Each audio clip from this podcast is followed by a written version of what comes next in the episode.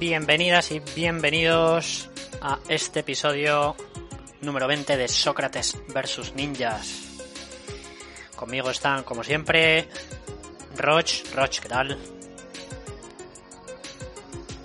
Pues muy buenos días, muy buenas tardes, muy buenas noches a todo el mundo. Yo, pues muy, muy bien, muy bien, a tope, siempre. Estupendo. Y nos acompaña también, como siempre, Brenes. Brenes, ¿qué tal tú? Buenas, muy bien, buen fin de semana. Corto, pero bueno. Estupendo. Y um, yo soy Diego. ¿Y de qué vamos a hablar hoy? Pues vamos a hablar de Bitcoin, blockchain.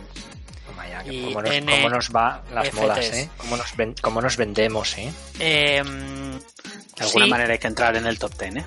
A ver, en honor a la verdad, tenemos que decir que eh, esto estamos, llevamos preparando entre unas cosas y otras un par de semanas o tres. Cuando empezamos a, a entretener la idea. Yo creo que algo así. Más bien, ¿eh? Sí, Algo un así. poquitito más. Y, sí. de, y de hecho es cierto, en nuestro, en nuestro afán por ser la cuna del punk intelectual de salón, yo de hecho estas últimas, esta última semana he estado tentado de no lo hacemos. No lo hacemos porque justo están pasando cosas con esta historia y nosotros que nos hemos tenemos esta línea editorial de salvo por el tema de las vacunas de como de no hablar de cosas de actualidad pero dije pero es que ya está ya tenemos el guion y toda la pesca ¿por qué no lo vamos a hacer? pues no, no nos censuremos y aquí estamos Claro, además es, lo mismo, ¿sabes? Si sigues las modas y si... O sea, si, si sigues las modas, pues porque sigues las modas. Pero si no haces las cosas porque están de moda, eh, te estás dejando dictar por las modas al final. Tú tienes que hacer lo que te salga del corazón, Diego. Y si tú querías hablar de criptomonedas y Bitcoin, hablamos en este programa Saga de Bitcoin. bueno Por, pues por la emoción, es lo que nos guía. Pues vamos a ello. Bien, como decía, vamos a hablar de Bitcoin, blockchains y NFTs. Eh, pero como siempre, en Sócrates eh, versus ninjas, eh, cada vez que queremos hablar de algo, mm, pues cogemos carrerilla. Algunos dirían que hablamos de los griegos. Exactamente, eso sí. ¡Oh, Sí, pasar. otra vez! hablamos Eh, de los griegos. Hablamos En este caso creo que no vamos a hablar de los griegos, pero bueno, no, eh, no quiero apostar tampoco. No vaya a ser que yo haga alguna mención y Roch, por supuesto, hile eso con, eh, con algún señor con túnica paseando por Antena- Atenas. En cualquier caso, em, para hablar de todo el tema de eh, criptomonedas, eh, blockchains y NFTs, Em, bueno, pues es- estructurado esto todo en torno al, al Bitcoin. ¿Y por qué en torno al Bitcoin? Bueno, porque básicamente es el iniciador de toda esta serie de cambios y de eh, nuevas tecnologías. Entonces, pues bueno, me ha parecido prudente y riguroso empezar hablando de empezar hablando de él, aunque luego em, pues veamos cuáles han sido las, ramificaciones a partir de ahí. Em, entonces, hablando del Bitcoin, pues lo primero que tenemos que hablar es de por qué, ¿no? Porque a alguien se le ocurre lo primero eh, la idea de crear, de crear el Bitcoin. Y para ello, pues una vez más, cogemos carrerilla o damos una serie de pasos hacia atrás. Porque la creación del Bitcoin básicamente eh, trata de resolver un problema eh, con respecto al dinero y cómo nos, cómo nos relacionamos transaccionalmente con el dinero, ¿no? No, no cómo nos relacionamos emocionalmente con el dinero. Eso al Bitcoin le da igual, que yo sepa. Mm, Entonces, eh, para hablar de cómo nos, cómo nos relacionamos transaccionalmente con el dinero, pues tenemos que hablar un poco del dinero, ¿no? Al menos de los tipos de dineros eh, que ha habido mayoritariamente durante la historia. Mm, Vamos a hablar de mm, cuatro tipos de dinero. Eh, el primero y yo creo como el más fácil de entender fue el, el dinero por mercancía, eh, perdón, el dinero mercancía, que es, era cuando básicamente la moneda tenía un valor de por sí, es decir, la moneda estaba construida en algún tipo de material eh, precioso, más o menos escaso, y eso en sí mismo constituía un valor. Entonces tú cuando intercambiabas una moneda por algún tipo de, de bien o de servicio, básicamente lo que estabas haciendo es un trueque, ¿vale? Estabas intercambiando algún tipo de metal precioso un poco más pues formalizado para no tener que andar pesando los kilotes de los, los ladrillos de oro o las onzas de plata o lo que sea, pues ya lo tenías en monedas y, y lo cambiabas por bienes y servicios. Em, más adelante surge lo que se denomina el dinero representativo.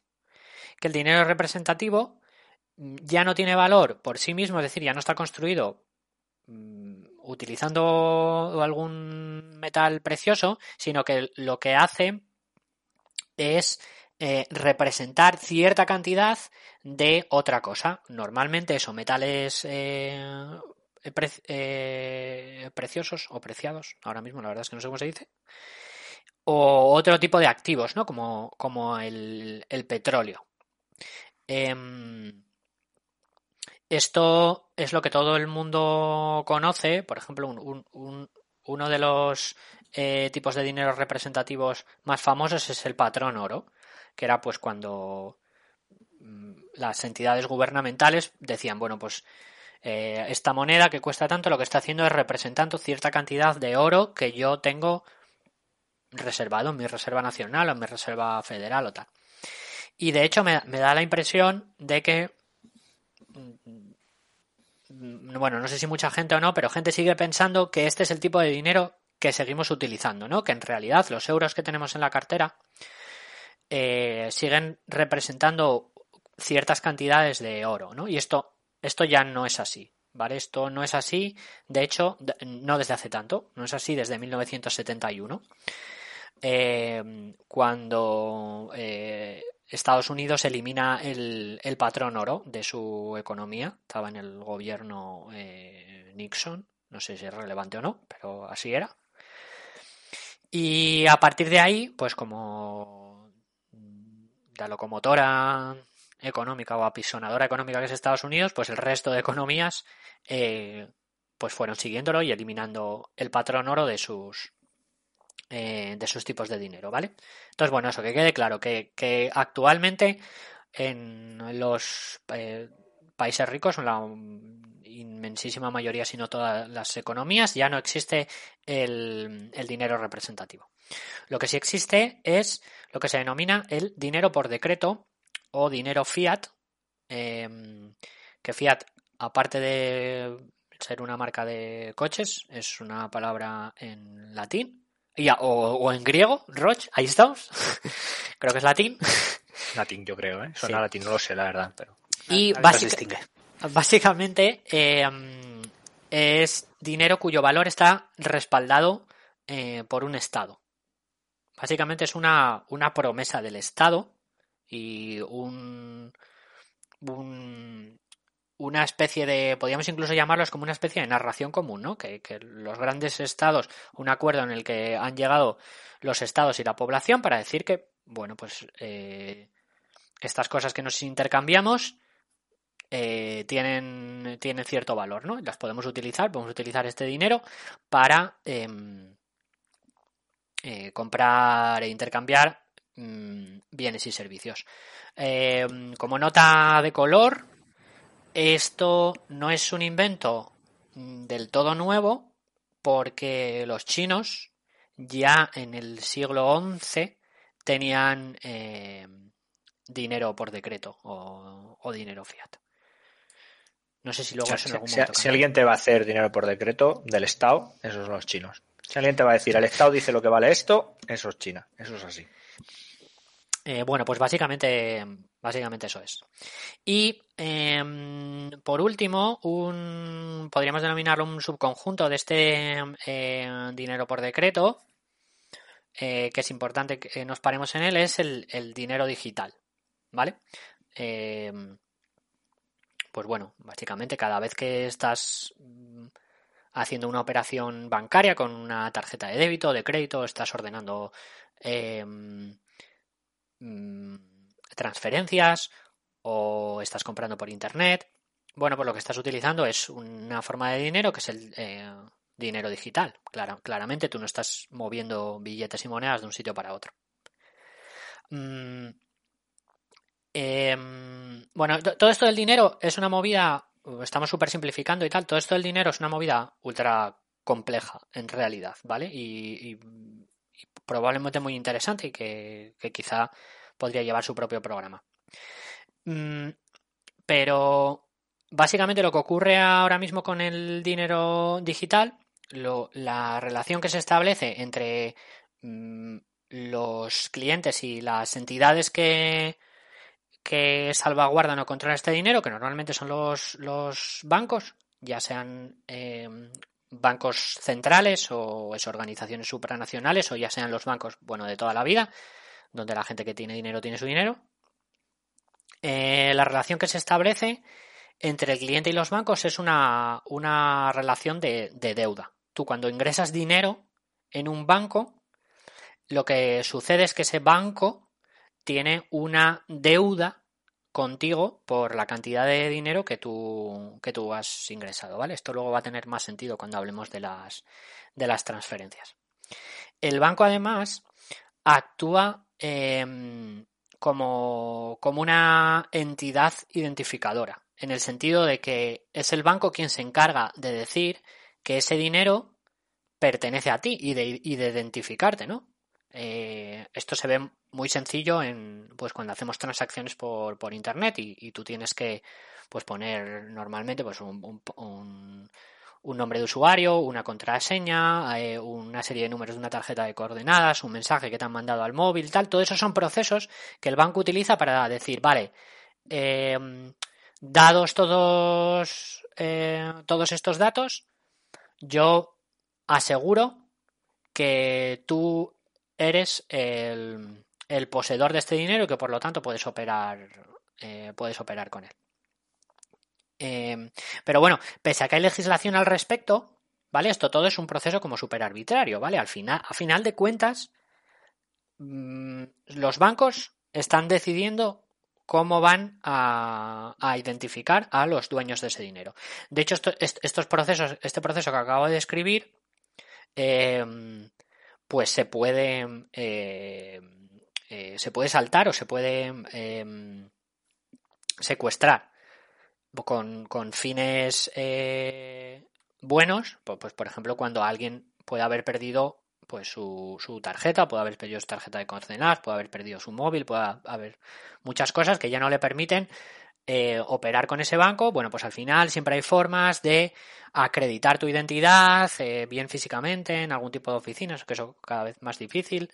Eh, bueno, de forma que, puedas otra vez identificarte con el banco, pueda otra vez decir, bueno, con todas estas pruebas que tú me has presentado, venga, ratifico que tú eres la persona que eres poseedora de, de este dinero que habías depositado aquí. O que, lo que decía antes, o que yo tengo esta deuda contigo. Eh, sí, pero... Yo creo que esta, idea mm, es una cosa que, todos damos por hecho, que nunca te paras a pensar, pero es una de esas cosas, ideas abstractas que la, la sociedad ha ido construyendo sin que no nos demos cuenta, pero que si te paras a pensarlo fríamente es bastante sofisticado, ¿sabes? En el sentido de que yo tengo un contrato, unos bienes, una deuda con un banco y puedo ir a cualquier oficina y hemos llegado como un acuerdo, como un entramado legal, social, etcétera, etcétera, para que haciendo lo que sea, entregando mi DNI, por ejemplo, que ya es un concepto, en el caso de España, ¿no? Hay un documento de identidad, eh, digan, ah, vale, pues esta persona es la que está asociada a estas cuentas. Eso no es trivial. Nos parece trivial porque, joder, soy yo. soy yo y es mi dinero. Y no me empecemos a jugar con esto, lo que me pongo nervioso. Pero, en realidad, la persona que está en el banco dice, bueno, yo que sé que eres tú, no, hemos llegado a un acuerdo de que este documento de nacional de identidad que está secundado por tal, no sé cuánto, que tiene estas medidas de seguridad, si no me lo quieres dar, entonces puedo ir al Estado. Hay un montón de entramados ahí, o sea, es una cosa súper complicada, no es para nada obvia. Y, si eso se, se desajusta un poco, se, se, puede montar, se puede montar líos, se montan líos y, joder, no es nada sencillo. Es un, proceso súper, es un proceso súper complejo y, y muy interesante en el sentido de que mm, requiere de un montón de, actores eh, que, se que básicamente se han puesto de acuerdo. ¿Vale? Porque han decidido ponerse de acuerdo, ¿no? Por lo que considerarían, supongo, el bien común, pero es un montón. Todo esto está construido, no quiero decir que está construido sobre la nada, pero es un poco sí, ¿sabes? Nos, nos hemos puesto todos de acuerdo en un montón de cosas, en que esto vale tanto dinero, en que está, eh, aunque eso no esté en ningún sitio, eh, y eso lo que decimos, que, que, que, estas ciertas entidades van a ser los que nos identifiquen, que, mm, bueno, en fin, no quiero, no quiero reiterarme lo que dices, que es súper interesante, que es una cosa muy compleja. Em, de hecho, una cosa tan sencilla como hacer una transferencia bancaria por detrás es un eh, es un proceso muy complicado. Em, en principio, hacer una transferencia entre dos bancos, eh, perdón, hacer una transferencia de dinero entre dos clientes del mismo banco es básicamente mover una, sería mover una casillita de Excel, ¿vale? O si nos ponemos más viejunos, pues en el libro de cuentas, pues poner menos tanto a Diego, más tanto a Roch, ¿vale? Eh, es relativamente, relativamente sencillo y relativamente placentero para Roche en este caso. Cuando, cuando eso se hace entre dos bancos, eh, suponiendo que, en este caso eso, Roche y yo nos queremos transferir dinero y estamos, somos clientes de dos entidades bancarias diferentes, el proceso ya es más complicado. Lo que tiene que suceder, una de las cosas, bueno, una de las cosas que puede suceder es que eh, el banco, mi banco, tenga una cuenta bancaria en el banco de Roche. Y en realidad, cuando se hace la transferencia, eh, yo no estoy haciendo la transferencia directamente a Roche, le estoy haciendo la transferencia a el banco de Roche. Y en ese momento se adquiere, como comentábamos antes, de, la deuda que, el banco adquiere con un cliente. En este caso, la deuda se está estableciendo entre eh, el banco de Roche y mi banco. ¿Vale? Pero ese proceso, bueno, y luego una vez eh, se, ha, transferido el dinero de la cuenta de mi banco a, perdón, a la, de, mi banco a la cuenta que mi banco tiene en el banco de Roche, luego sí ya es, un proceso de mover eh, casillitas de, de, de, Excel, ¿no? Pero esto no escala, ¿vale? Porque si fuera así, todos los bancos deberían tener una cuenta en cada uno de todos los posibles bancos en los que se pudieran hacer eh, transferencias. Eh, entonces lo que suele suceder es que hay unos, unas entidades bancarias intermedias, donde todos los bancos o un montón de ellos eh, tienen cuentas. Entonces, normalmente lo que sucedería cuando yo le hago una transferencia a Roche es que mi banco hace una transferencia a un banco intermedio donde tiene una cuenta y a su vez el banco de Roche tiene una cuenta también en ese banco intermedio, ahí se intercambian, eh, eh, vamos, ahí se, haría la transferencia de ese banco intermedio al banco de Roche y por ese arte de biribirloque, pues eso, hemos trasladado la deuda que yo tenía con, que mi banco tenía conmigo, ahora es una deuda que el, banco de Roche tiene con, tiene con Roche. Vamos, que es una movida súper compleja y cuando ya entra el cambio de divisas, eh, pues no nos podemos ni imaginar, ¿vale? Pues como sabéis, las transferencias normalmente no se hacen en el, no se hacen en el mismo día, ¿vale? No son cosas eh, instantáneas. Eh, imaginaros ya lo que sucede con todo, con todo este entramado, con este dinero moviéndose de un sitio a otro, cuando además hay, hay, hay, un cambio de moneda por el medio, ¿vale? ¿En qué, ¿En qué momento se aplica el cambio? Eh, quién, bueno, el cambio de divisas es otra, es otra historieta súper gorda, ¿no? ¿Quién decide cuál es el cambio ah, eh, sobre el que se está operando? ¿En qué momento? ¿En qué momento se aplica de todo ese entramado de operaciones? Bueno, en fin, es un, es un movido. Hay una cosa ahí en, en esto que comentas entre las transferencias entre bancos eh, que me parece como bastante, iba a decir guay, pero bueno, como poco relevante, eh, que tú como cliente decides cuál es tu banco, pero tú no puedes decir cuál es ese banco intermedio. Ah, ese banco intermedio es algo que está fuera del Claro. alcance de los usuarios de los bancos. Y En no realidad- solo eso, ese banco, ese banco central, que me imagino que es como se llama, como se llama Sí. eh, tiene la- tendría, podría llegar a tener la potestad de, de decir que hay ciertas transferencias que, que no se hacen. Absolutamente. Porque igual que un banco puede decir que tu cuenta no, que no puedes tener una cuenta con ellos, el Banco Central podría decir, no, este banco, el Banco Internacional de Roche, esto suena a pufo y yo no quiero que el Banco Internacional de Roche tenga una cuenta aquí conmigo. Y entonces yo no podría transferir a clientes del Banco Internacional de Roche. Ah, eso es. Y, y de hecho sucede. De, de hecho, es- de hecho es algo que sucede y de forma, pese a que hay regulaciones y tal, pues sí puede suceder de forma arbitraria que una entidad bancaria diga que, pues eso, que, el- que con el Banco de Roche no se opera y no se opera y no se aceptan las transferencias y, y, y a correr. Sí.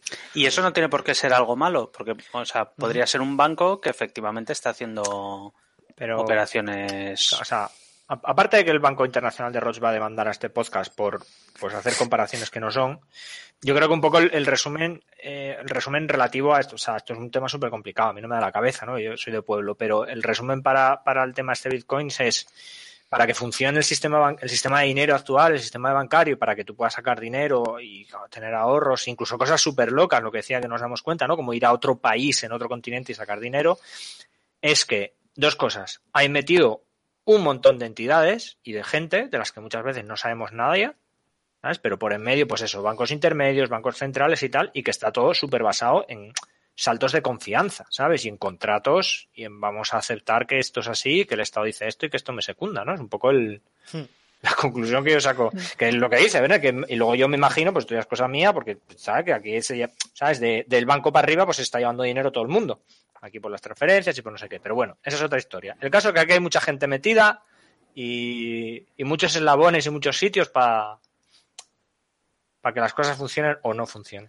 Sí, el, el modelo del, del- y continuando, el modelo de mm, del dinero actual, el, el modelo monetario, se basa precisamente en eso, ¿eh? se basa en que en la existencia de entidades centralizadoras, que sean eh, los básicamente los estados y las entidades bancarias. Ya sea, como bien ha dicho Brenes, las a las que podemos acceder directamente como clientes y esas otras que están bueno, no en la sombra, pero que no son, no, no es, no son Pero elegibles. tampoco están por- al sol. Tampoco No. están al sol. no son elegibles por parte de los clientes.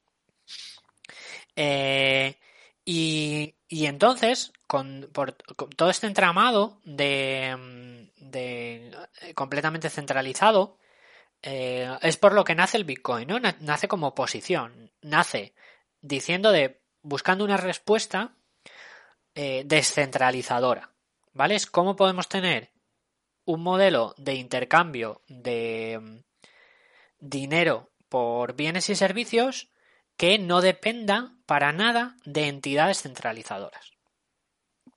Eh, y bueno, para, para eso básicamente hay que deshacerse de, bueno, hay que deshacerse de, de- para deshacerte de las entidades centralizadoras no puedes decir, bueno, pues ya está, no hay entidades centralizadoras. No, las entidades centralizadoras están ejerciendo una función. Repetimos, las entidades centralizadoras son las encargadas de identificar, de decir, esto, este dinero pertenece a esta persona. Son las encargadas de mantener la contabilidad, ¿vale? Mm, De decir, bueno, y, y esta persona además tiene este dinero y esta otra persona tiene este otro dinero. Claro, por- Sí, perdón. No, decía que por, por, por poner un ejemplo que, que igual me adelantaba ibas a decir otra cosa más, ¿no? Pero el, el tema del Bitcoin, ¿no? Una, queremos hacer una moneda descentralizada. Y una moneda descentralizada me viene Diego y me dice, tengo mil descentralizos. Porque me, además me ha dado 500 brenes. Y lo primero que digo es, espera, espera, ¿y por qué? Que, ¿Cómo sé yo que tienes mil descentralizos? Si no me estás, ¿sabes? No hay moneda, no hay algo físico. ¿De dónde sacas? Sí, ya, claro, y te ha dado 500 brenes, ¿no? Y 500 tu madre también, me imagino, cuando fuiste a visitarla. Eso ¿Quién me, quién me está asegurando ahí que, que yo tengo ese, que me puedo fiar de Diego, que me va a pagar la televisión? Claro. Eh, entonces, bueno, tenemos que resolver, es, es- hay que si se quiere sustituir el modelo, pues hay, hay que resolver eh, este tipo de este tipo de problemas que son naturales a, los intercambios monetarios, como bien has dicho. Luego, bueno, hay más problemas que resolver, ¿no? Tema de trazabilidad. Esto es algo que las entidades bancarias proporcionan, ¿no? Saber, pues, de, de, de dónde ha salido el dinero y a dónde va y pueden funcionar más o menos mejor, pero en teoría las entidades bancarias hay una legislación donde no no pueden aceptar el dinero tal que así. O no puedes llegar con un carretillo de dinero al banco y decir, sin, sin argumentar de dónde ha salido. todos habréis visto las típicas películas de, de mafiosos, donde los, pues eso, los mafiosos van buscando bancos por la ciudad que acepten carretilladas de carretillas de dinero, ¿no? Porque la mayor parte de los bancos dicen, mira, no, yo no cojo yo esto, no sé ni de dónde viene ni de dónde no viene y yo tengo que, según la legislación, tengo que decir de dónde carajo viene este dinero, ¿no? ¿no? Eh, luego, como todo, bueno, pues el sistema tiene sus agujeros y sus cosas y actores que de vez en cuando pues no quieren comportarse de forma de acuerdo a la legalidad y bueno, pues existe el blanqueo de dinero y todas esas cosas, pero en teoría el sistema está hecho para que para, para que no. Eh, bueno, pues en fin, el Bitcoin dice, mm, nos vamos a deshacer de todo esto, ¿vale? O sea, voy a, voy a hacer una, un sistema monetario eh, completamente descentralizado resolviendo estos problemas. Pero claro, otra vez en, en la eh, filosofía de o, el, modus operandi de Sócrates versus Ninja, todavía tenemos que dar un pasito más atrás para poder explicar el. Tenemos que coger un poquito más de carrerilla para poder explicar cómo el Bitcoin. Aquí vienen los griegos. Aquí son griegos. Cómo el Bitcoin va a tener que solucionar esto. Y tenemos que hablar muy someramente del concepto de, criptografía. ¿Vale? Porque va a ser súper importante, porque va a ser en lo que está basado toda la tecnología que rodea al Bitcoin, el blockchain y los NFTs, como vamos a hablar eh, al final. Bueno, la de la, la criptografía, aparte de una canción de salsa que acabo de inventar, eh, es una rama de las es una rama de las Georgie Dante, hace una canción del verano de criptografía, ¿eh? eh no sé si está vivo Georgie Dante. Eh, sí, yo creo que sí. Sigue hablando. Bueno, te, miro este dato, este dato fundamental de Sócrates versus sí, Si no eso, check, ¿eh? al, profesionales. Vale, al final, al final del, al final del, del podcast eh, resolveremos esta duda, ¿no? Si Jordan está muerto. Pero sí, si estuviera, si estuviera vivo, podría escribir perfectamente una canción sobre el Bitcoin. Están abiertas las líneas de teléfono. Llamadnos si creéis que George Dan está vivo a 00102 y 00103 si creéis que está muerto. ¿Eh? Hay un sorteo de una tostadora para quienes acierten. Bueno, pues aparte de, una posible canción de George Dan, la criptografía es una rama de las matemáticas eh, que se ocupa, entre otras muchas cosas, de eh, los procesos de encriptado. ¿Y qué son los procesos de encriptado? Podréis preguntar. Muy simplificado, básicamente encriptar es coger un, un texto leíble, o sea, un texto que está que es humanamente procesable, que lo lees y lo entiendes, transformarlo en otra cosa que mm, cuando la lees no se entiende, ¿vale? Es un montón de gibberish y de caracteres y de letras y de cosas que no, que no se entienden. Pero que además ese proceso es reversible, ¿vale? Que existe una forma de transformarlo y destransformarlo para que vuelva a ser. Em, para que vuelva a ser leíble. Eh, esto es mucho de. Habréis visto muchos ejemplos en películas de espías y cosas así, ¿no? Pues mensajes secretos mm, que se codifican para que solo puedan ser leídos eh, pues por quien quieras que los, que los lea. Eh, dentro de, los eh, procesos criptográficos existe un, un concepto que es el concepto de clave pública privada, ¿no? que va muy, mm, muy relacionado con esto que hablamos de, de poder transformar un texto en algo leíble a algo que no lo es y luego ser capaz de otra vez de transformarlo en, un texto que sí se pueda, que sí se pueda leer. Eh, una forma de solucionar eso, muy sencilla, pero tiene muchos problemas, es que acordemos cuál es esa función matemática que transforma un texto en otro. Por, ejemplo, que sustituimos eh, esto que se hace bueno, en redes sociales y tal, que sustituyes todas las vocales por i, ¿sabes? Mi, para hacer mi, mi, mi, mi, chiqui, chiqui, mi, ¿Vale? Pues eso es un proceso encriptado, básicamente. ¿Vale? Esperaba que a decir el sistema César o alguna cosa así, tío. Bueno, eso es en proceso. Yo me, de, no, yo me, me debo, me debo al pop. Me debo, me debo, a, me debo a la cultura pop, ¿vale? Si, transformar todas las vocales de un, de un texto en la, en la i, pues es un proceso de, pues puede ser un proceso de encriptado, ¿no? Ojo, eh, pero eso no es reversible. Porque luego, ¿cómo sabes a cuál Ah, es cierto, no es reversible. tienes razón. tienes razón. Es cierto. y las matemáticas. Es cierto, tienes toda la razón. Tienes toda la razón. Vale, pues entonces hablemos del proceso encriptado. César, que básicamente escoge las letras del alfabeto y las. Eh, o sea, del texto y las mueve eh, una posición. O sea, pone la letra siguiente. Si algo estaba escrito con A, lo sustituye por una B si algo estaba escrito por una B, lo sustituye por una C. Y así, así sorpresivamente. Eh, vale. Eh, una vez hecho eso con el texto, pues si se lo paso a alguien y con ese alguien he acordado que esto está encriptado mediante el, no, sé cómo se llama, algoritmo César o, o, sea, sé que se llama César, pero no sé exactamente cómo es el, el concepto.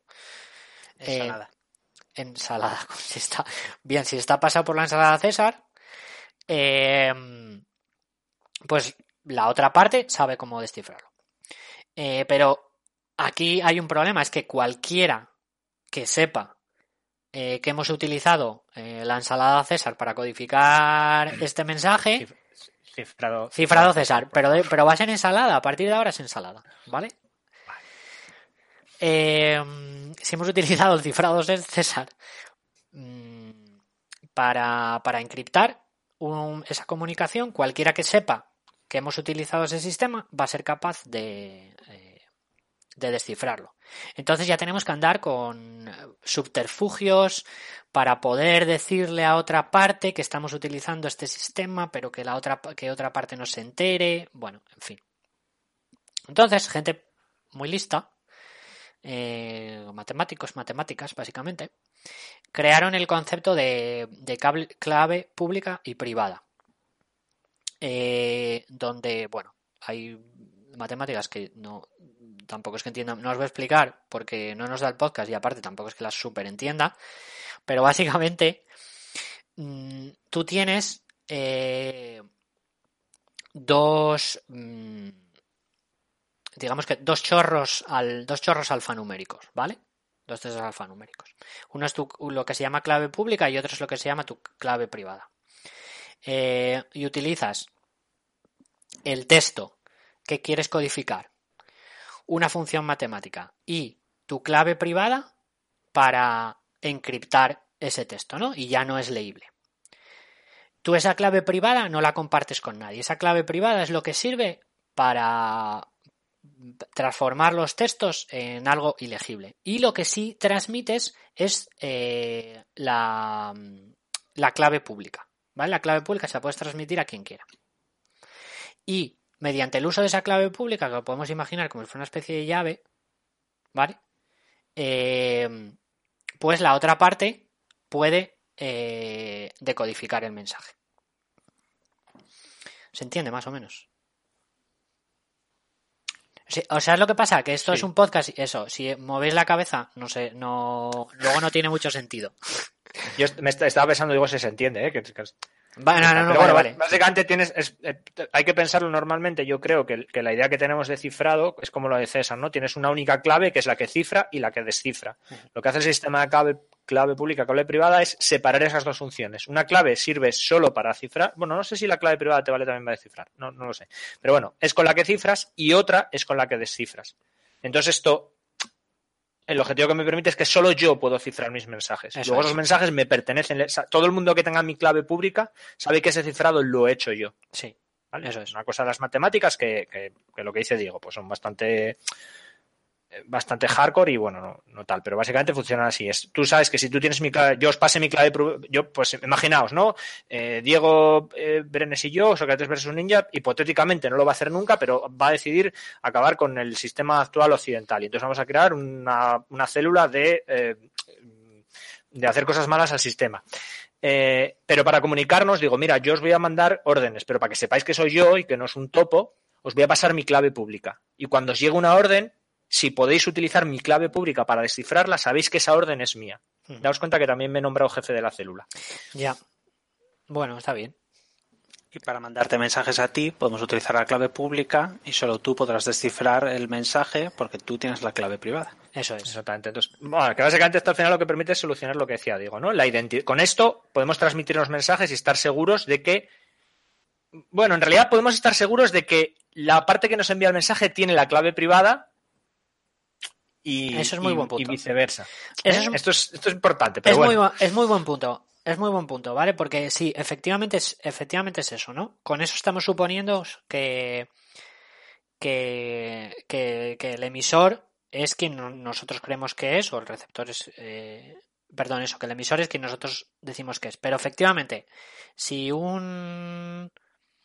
Eh, si una tercera parte se apoderara de nuestra clave privada, sería capaz de, suplantarnos y no hay forma de saber que no es eh, quien dice ser. Siempre y cuando nuestra clave privada esté eh, a buen recaudo, ¿vale? No, no sea conocida por nadie, sí vamos a poder tener comunicaciones encriptadas sin necesidad de, de andar haciendo, pues eso, de ponernos de acuerdo, más allá de pasar la clave pública que la puede ver eh, todo el mundo. Eh, hacías un comentario muy bueno, la diferencia entre eh, el cifrado César y esto es la gran diferencia entre estos dos tipos de cifrado, que son los cifrados simétricos y los cifrados asimétricos. Los cifrados simétricos, como el cifrado César, es que la misma la misma el mismo algoritmo eh, sirve para cifrar y descifrar. Y en los cifrados asimétricos, como son los de clave pública privada, pues no. Una cosa sirve para cifrar y otra cosa sirve para descifrar. Eh, vale, y Bueno, en realidad es, es perdón, ¿eh? es Sí, que sí, lo, sí. lo ha dicho Brenes también, es importante.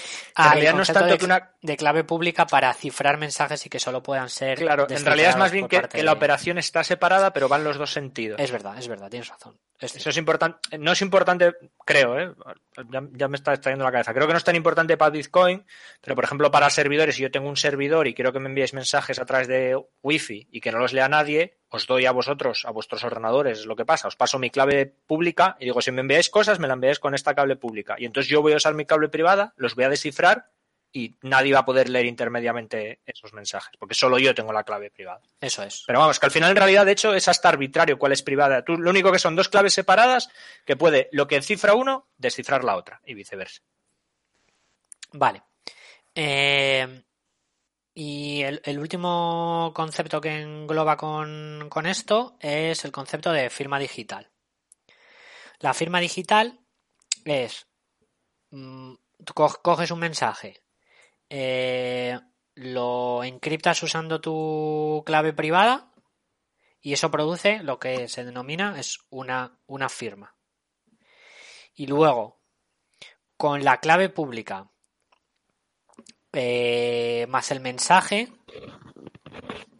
podemos asegurarnos de que la identidad del remitente, tanto la identidad del remitente como el mensaje que nos ha enviado, eh, pues pertenece a quien tenga esa clave privada, ¿vale? Que suponemos pues que es mm, quien dice ser. Como decíais antes, si alguien roba la, roba la clave, privada, pues efectivamente puede, puede suplantar, ¿vale? Pero bueno, es una forma de. Bueno, nosotros cuando firmamos un documento, lo que estamos intentando hacer, cuando firmamos un documento de forma analógica, ¿no? Lo que intentamos hacer es mm, decir, eh, ef- efectivamente, esto que viene aquí tiene el visto bueno de, de una persona que soy capaz de identificar porque mm, tiene la firma por encima, por ejemplo, entonces no, no, eh, no se ha podido eh, eh, no se ha podido trampear y esta firma pues es la firma de, de, efectivamente de quien creo que es. Pero eso en el, en el mundo analógico en realidad se le ven las costuras muy rápido, ¿no? Se pueden hacer un montón de, trampas, puedes imitar la firma, puedes... Mm, pues eso, directamente imitar la firma y la pones encima de, de, otro texto y pues ese documento pues puede aparentar que, que efectivamente está firmado. Eh, con el concepto de firma digital podemos hacer esto de forma inequívoca, ¿no? Asegurarnos de que efectivamente eso que nos ha escrito eh, es exactamente lo que el, emisor quería, quería transmitir, ¿vale? Y, nos da, y, nos da, también integridad del mensaje, no solo que ese, o sea, que es Quiero decir, quiero recalcar que es ese mensaje el que la persona emisora quería emitir. Eso es. En el sentido de que, volviendo al ejemplo de la célula que quiere hacer cosas malas al sistema, vale, yo, por ejemplo, alguien nos intercepta, ¿no? La CIA nos intercepta los mensajes. Y, dice, vale, yo no tengo por qué saber lo que Roche está enviando a Bren. Lo que puedo hacer es sustituir el mensaje y decirles, reuníos en este grupo hasta ahora y cae toda la célula.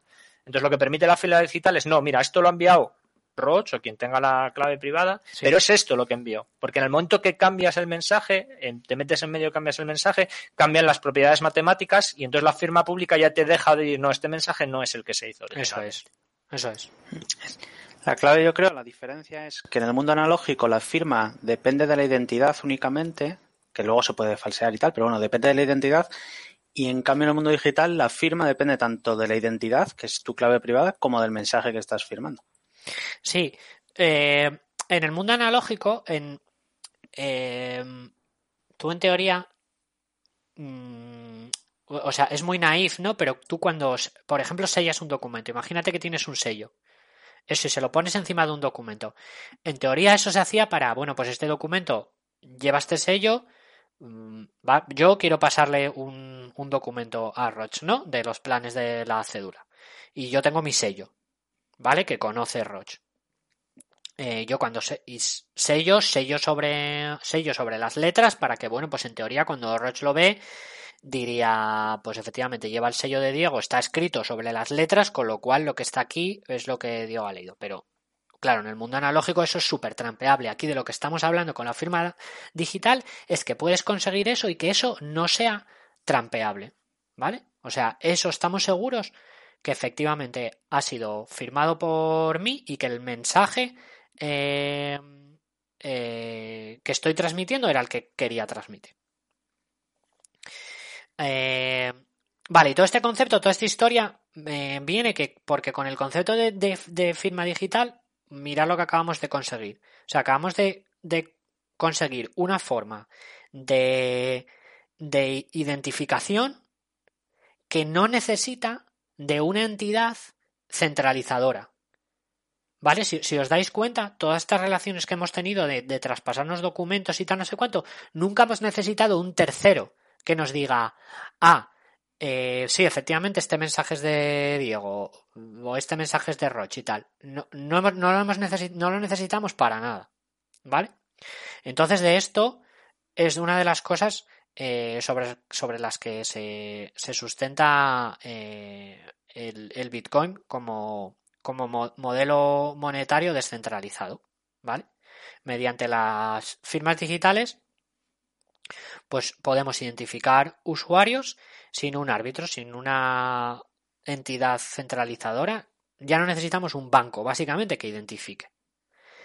Eh, y, y, de hecho podemos identificar las propias cuentas, ¿vale? Lo que serían las cuentas bancarias en el Bitcoin eh, se utilizan eh, claves públicas, básicamente. O sea, tú tienes tu, tu clave pública publicada y eso eh, no es exactamente tu clave pública, pero bueno, es una cosa parecida.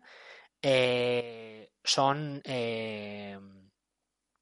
tus direcciones que podíamos en el, mundo de las entidades bancarias normal, pues podrías decir que es tu cuenta, tu cuenta bancaria, ¿no? Que es pública. Eh, tenemos, ah, tenía aquí apuntado el tema de la generación de, de, direcciones, que es un tema de estos matemáticos de reventar la cabeza. eh, y es que, bueno, tú a la hora de generar tus eh, tu clave pública privada, bueno, pues hay una serie de, de, algoritmos, ¿no? Para pasar, per- perdón, eh, se la pasas, digamos, como a una función matemática. Esa función matemática, eh, tú le pasas mm, normalmente, pues como una especie de semilla o tal, o que puede ser una palabra clave, una frase o lo que sea, y además eso por dentro eh, tiene un proceso eh, aleatorio. Y eso genera una dirección. ¿Vale? Perdón. O sea, una dirección que es un chorro de, alfanumérico, que es la clave pública. ¿Cómo nos podemos asegurar que cuando hacemos eso no se genere el mismo número para dos personas? Bueno, pues, eh, pues es de estas cosas de matemáticas locas eh, y es que básicamente el algoritmo actual es capaz de proporcionar mm, 2 elevado a 160 direcciones, ¿no? 2 elevado a 160 chorros de números y caracteres alfanuméricos.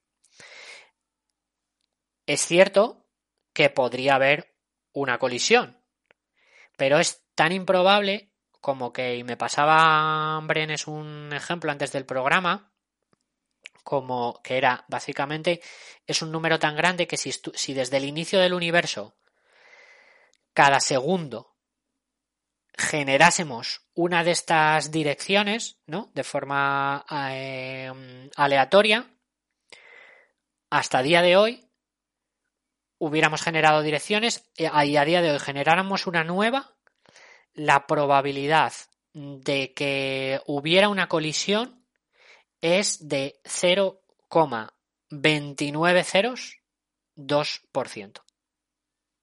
Son de estos números que no sé a vosotros, ¿no? a mí no, que no te da la cabeza, ¿no? A mí es que me encanta, con números grandes me encanta hacerlo de cuenta los segundos desde que se inició el universo y, y mira a ver, y mira a ver qué pasa. Porque me parece que es como la Un poco, no de, re- un poco no de respuestas, de estas cosas de los griegos, de rollo Cedón Hombre, y tal, allá vamos. De, de hacer parábolas y movidas que en realidad no es una respuesta. Señor, eso no tiene sentido. Gracias por cuenta los segundos desde el principio del universo. Usted no ha venido aquí a resolverme un problema. Yo tenía un problema y no me lo está resolviendo. Pero, pero bueno, que sí, que es un, es un número que me revienta la cabeza. Como cosa práctica, sabemos que no sé si esto os consuela o no, pero sabemos que funciona porque en realidad hay un montón de cosas de la informática aparte de Bitcoin que se basan en, en identificadores universales, basándose en el hecho de que no se van a mogollón de cosas que hoy en día funcionan en informática se basan en un número aleatorio que las probabilidades de que se repita son muy bajas. Como eso no funcionara, no es que muy, muy, muy bajo se queda corto. Muy bajo se queda corto, sí, sí. 29 Es que no, sí, no. Pues eso. eh, O sea, ya sé, eh, mentalmente al ser humano que lo intenta controlar todo nos produce un poco de ansiedad. Decir, pero puede pasar. No, en realidad no puede pasar, ¿sabes? No, matemáticamente no puede pasar. Da igual que haya una bajísima probabilidad, no pasa. Eh, luego hay comparaciones por ahí, ¿no? De, de cosas de cosas que nos parecen muy improbables y como son muchísimo más probables que pues, cosas de esas locas, ¿no? Pues es más probable que mm, todos los días de tu vida te caiga un rayo en la te caigan cuatro rayos en la cabeza, cosas. En fin. Eh, bueno, repito, con el tema de la firma digital hemos solucionado uno de los problemas que tenemos con los eh, sistemas monetarios eh, centralizados y estamos un paso más cerca de descentralizar el dinero. Eh, otra de las cosas que propone el, Bitcoin, o bueno, que tiene el Bitcoin, para solucionar otro de los eh, problemas, y es básicamente quién, quién si no hay una, una entidad centralizadora que lleve las cuentas, ¿vale? Que es el problema que comentaba Roch antes, de quién me dice a mí que Diego me, me está dando 500 euros, pero quién me dice a mí que Diego tiene esos 500 euros, ¿vale? Pues me lo dice el, el, banco. Yo en realidad no estoy tanto confiando en Diego como en la entidad bancaria que me está haciendo esa, esa transacción. Bueno, pues lo que sucede con, con los bitcoins eh, es que eh, los la, la, red de ordenadores eh, que componen, eh, bueno, no, no, he explicado, pero obviamente eso, eh, Bitcoin es, es, es, puramente digital. la red de, nodos de ordenadores que componen la red de Bitcoin, todos y cada uno de ellos llevan, actúan como contables, ¿vale? Todos, de hecho, tienen la historia completa de todas las transacciones que se han hecho desde el, desde el inicio y desde la creación de, de, la red que sustenta el Bitcoin. Ya no hay una entidad centralizadora que dice esta es la verdad, no. Todos, absolutamente todos los nodos tienen toda la, toda la contabilidad y toda la y no solo la contabilidad, porque no tienen todo, solo el estado actual, sino que tienen toda la historia de todas las transacciones que se han hecho. Eh, si esto suena un poco a ciencia ficción, no os preocupéis porque vamos a explicar cómo se cómo, cómo son capaces de, de hacer esto. Pero conceptualmente está guay porque la solución es muy sencilla, ¿sabes? Es cómo podemos hacer sin una entidad centralizadora para saber las transacciones. Pues muy sencillo, cada vez que hacemos una transacción se la comunicamos a todo el mundo. Ajá. El problema es que esto en el mundo analógico no es no es sostenible, no es físicamente posible. No puedes cada vez que haces una transacción comunicársela a todo el mundo implicado. Pero, pues magia de la, bueno, no es magia la palabra, pero pues la informática y las matemáticas permiten, permiten hacer esto.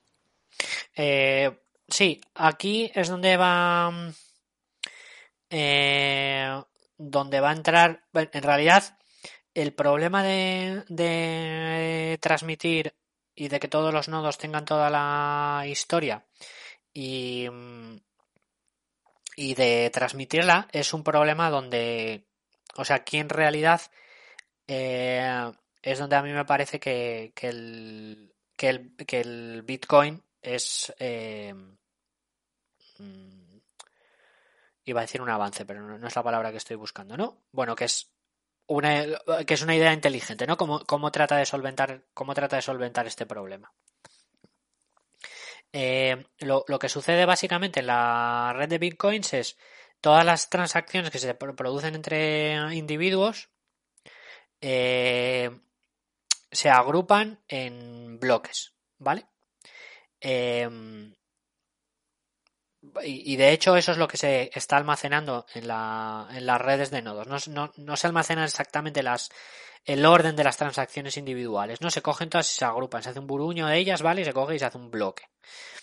Eh, y, luego los nodos, pues eh, aparte de, de, de, mantener la historia, ¿vale? Esos nodos también van a validar, ¿no? Y las, las transacciones, ¿no? Todo este rollo que hemos hablado antes del, del cifrado y tal, no sé cuánto, como el Bitcoin está apoyado en todo eso, pues es capaz, los nodos eh, son capaces de, utilizando este mecanismo de clave pública privada, de efectivamente decir, ah, pues sí, esta transacción es de quien dice ser y es como, eh, como dice ser. Eh, entonces, bueno, eso. Mm, validan y, y propagan las transacciones.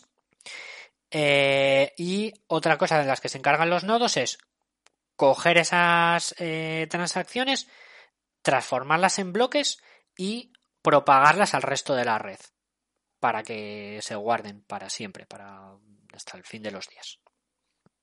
Eh, y aquí es donde viene la parte, mm, pues eso, como más novedosa del de, Bitcoin, ¿no? Cómo hace, eh, cómo, cómo se crean esos bloques. Vale, eh, pero yo tengo una, una preguntina porque siento como que he perdido un paso, ¿no? Estamos hablando de, de estos bloques que son este burullo de, de, transacciones, ¿no? Que están en los nodos, pero no, no entiendo, no sé exactamente cómo se crea el concepto de transacción, cómo se llegan esas transacciones a los nodos. Quiero decir, yo cuando hago operaciones de Bitcoin, eh, esas se hacen ya en un nodo directamente, entonces son las transacciones, no, no sé exactamente cómo, se, cómo, cómo llega ese, o sea, ¿cómo se conecta la red de bitcoins con el mundo real, con la operación? Bueno, real? o sea, eh, no se conecta. En realidad, tú todas las, las, transacciones que estás haciendo están dentro de la red de, de. Pues están dentro de la propia red de Bitcoin. Y luego lo que sucede que es que que me- cuando hago una operación en bitcoins me conecto a la red de bitcoins. Eh, sí, Vale. sí. Normalmente no, el usuario final normalmente no tiene un nodo el- en su ordenador eh, ejecutándose, lo hará a través de un wallet o alguna cosa así, que son como aplicaciones. Que se conecta. O sea, al final es una, es otra red. Es como pues la red, como la HTTP, eh, como, perdón, HTTP no, como el, el WW o como una red de, de servidores, una red interconectados que tal. Entonces, si yo quiero hacer operaciones de Bitcoin, tengo que conectarme a esa red por un programa intermedio como este wallet tal, y entonces ya las operaciones se están realizando en la propia NET, en, un- en un nodo o en varios nodos, como este funciona la arquitectura. Ya, yo no sabía eso. Eh, y entonces se están propagando las... O sea, tú cuando haces una transacción, en, eh, eso se, se, se propaga o se trata de propagar entre toda la red, ¿vale? Entonces son los propios nodos. Los nodos es que los, los nodos hacen como un montón de cosas, ¿no? Porque aparte de propagar, esas validan las transacciones. Lo primero, antes de hacer nada con las transacciones, pues comprueban que esas que son que dicen que son de quien dicen ser y que son transacciones eh, válidas, básicamente. Eh, y esos mismos nodos, aparte de, de validarlas y propagarlas, eh, son los que van a crear estos bloques, que es lo que luego va a ser de lo que está compuesta toda la historia y toda la contabilidad de, la red de Bitcoin. Los bloques, como decía, son un conjunto de, transacciones a las que, bueno, pues se les aplica una, función matemática y, las transforma en, un hash, que es un, un churro alfanumérico. Eh, pero claro, esto mm, lo que sucede es que mm, lo puede hacer para, para seguir eh, para seguir esta filosofía de un proceso completamente descentralizado, no podemos tener a, a un actor, ya sea un nodo o ya sea quien sea, diciendo, venga, ahora tú haces este bloque y tú haces este otro bloque. No, tiene que ser todo completamente descentralizado, no puede haber un árbitro. Eh, ¿Cómo se resuelve ese berenjenal? Que es que básicamente cualquiera de los nodos puede crear un bloque con, con las transacciones que se acaban de, de realizar. Pues los nodos compiten. Compiten en un juego básicamente, que se llama el Proof of Work, que es un juego que se basa en crear este hash del que acabamos de hablar, tiene que ser menor que un cierto valor, que, es, que está en el propio protocolo de, de, de, Bitcoin. Es una cosa dinámica, ¿eh? de hecho es un, valor que va cambiando eh, a medida que de, se, utiliza además para, para, que sea más o menos difícil eh, hacer, hacer bloques. ¿Por qué se puede querer que sea más o menos difícil? Además, pues porque eh, si, si, hay eh, eh, mucha competición, pues te interesa que, pues eso, que sea, que, que, sea más difícil. Si hay pocos, pocos nodos intentando hacer bloques, pues, pues te puede interesar que sea más fácil. En fin, pero bueno, me adelanto a lo que voy.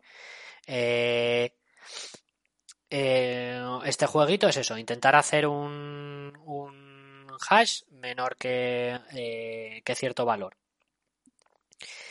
Y si no lo consiguen, varían, eh, varían un numerín, varían una unidad de, en, esa función matemática, pues donde antes estaban usando un 1, pues utilizan un 2 y lo vuelven a intentar.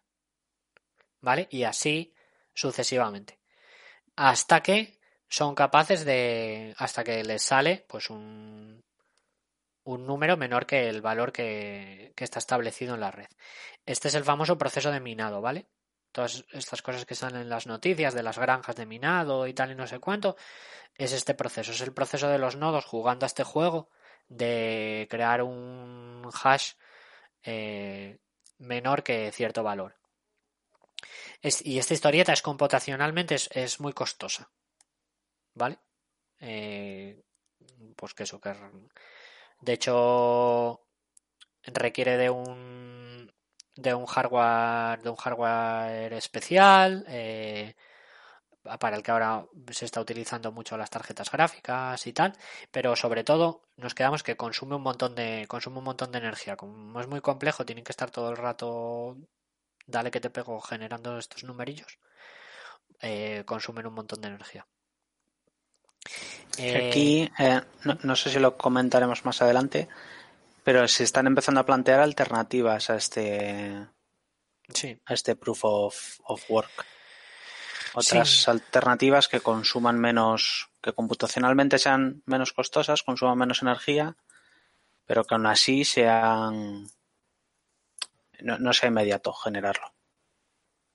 Sí y siga manteniéndose un proceso descentralizado. Si hay una cosa llamada proof of stake y tal, pero no, no voy a hablar de ello. La verdad, porque no, todavía no entiendo exactamente muy bien cómo va. ¿eh? Bueno, tiene que ver con que depende del número de criptomonedas que tengas, tienes como más eh, eh, más posibilidad de generar los bloques. Bueno, es un movidón. Hay otro que, que, creo que utiliza como el espacio en disco duro y tal, que lo llama Proof of Space and Time, y a mí con eso ya me tienen. Vale. Bueno, pues eso, ahora mismo ha habido la promesa de que esto, de esto sí vamos a hablar, ¿no? De que ha habido la promesa de que este proceso, que es el proceso que es más energéticamente costoso y la principal razón por la que el Bitcoin y otras criptomonedas son un desastre ecológico es esta historia, ¿no? Es el minado y el minado es, no es más que la generación de, de estos bloques de transacciones jugando a este jueguito de, de generar numerillos. Eh, entonces, es una cosa. Mm, e, e, es un proceso que funciona muy bien, soluciona, o sea, soluciona el problema de la descentralización, pero pues lo soluciona de forma muy poco muy poco óptima, sobre, sobre todo para el medio ambiente. Em, y lo, lo, que se puede preguntar la gente es, bueno, pero, y entonces, ¿pero por qué lo hacen? ¿Vale? Porque estamos hartos de leer en las noticias eso de que las, las granjas de minado y estos nodos minando y tal, pues están, es un negociazo y se gana dinero, porque si no, ¿para qué iba a gastar la gente electricidad? Bueno, pues básicamente es que cada, cada transacción en Bitcoin lleva asociada eh, una comisión, ¿vale? O sea, en, en, Bitcoins también. O sea, de cada movimiento de, de, de criptomonedas por cada transacción hay un pequeño fee. Y aparte de eso, que ahora mismo de hecho es lo que hace más rentable el proceso de minado, cada vez que se crea un bloque, te llevas también cierto, cierto número de bitcoins, de fracciones de bitcoins en este caso. ¿Vale? O sea que cada vez que un nodo gana este juego, eh, se está llevando eh, eh, dinero del propio del, del, propio juego, ¿no? De este propio. Al final no, hemos conseguido solucionar que los intermediarios lleven dinero, ¿eh? Eso no se arregla. No, no. pero aquí la diferencia es que el dinero se genera. Sí. O sea, esos bitcoins antes no estaban en ningún sitio. Se generan con el nuevo bloque.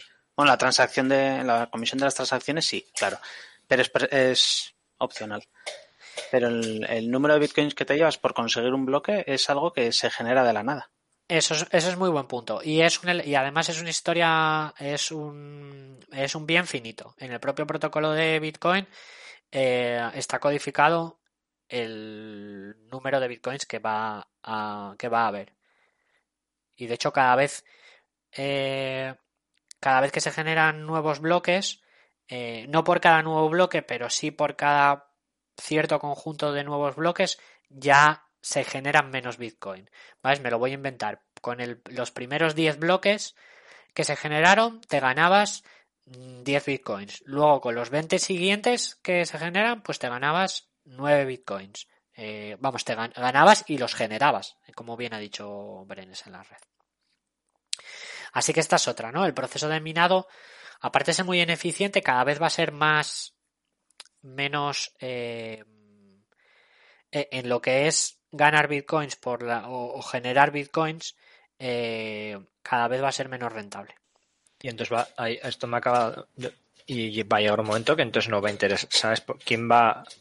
va o sea, me ha reventado la cabeza. o sea, eh, lo que sustituirá el cuando sea más o menos rentable eh, la creación de bloques, entonces serán las, las los fees. O sea, lo, la, el fee por cada transacción. Ah, vale. ¿Vale?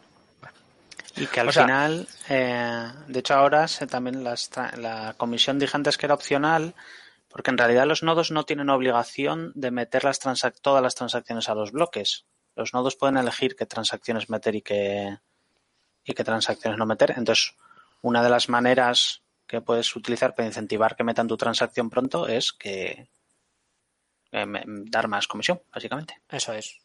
ah, vale, te, dan prioridad.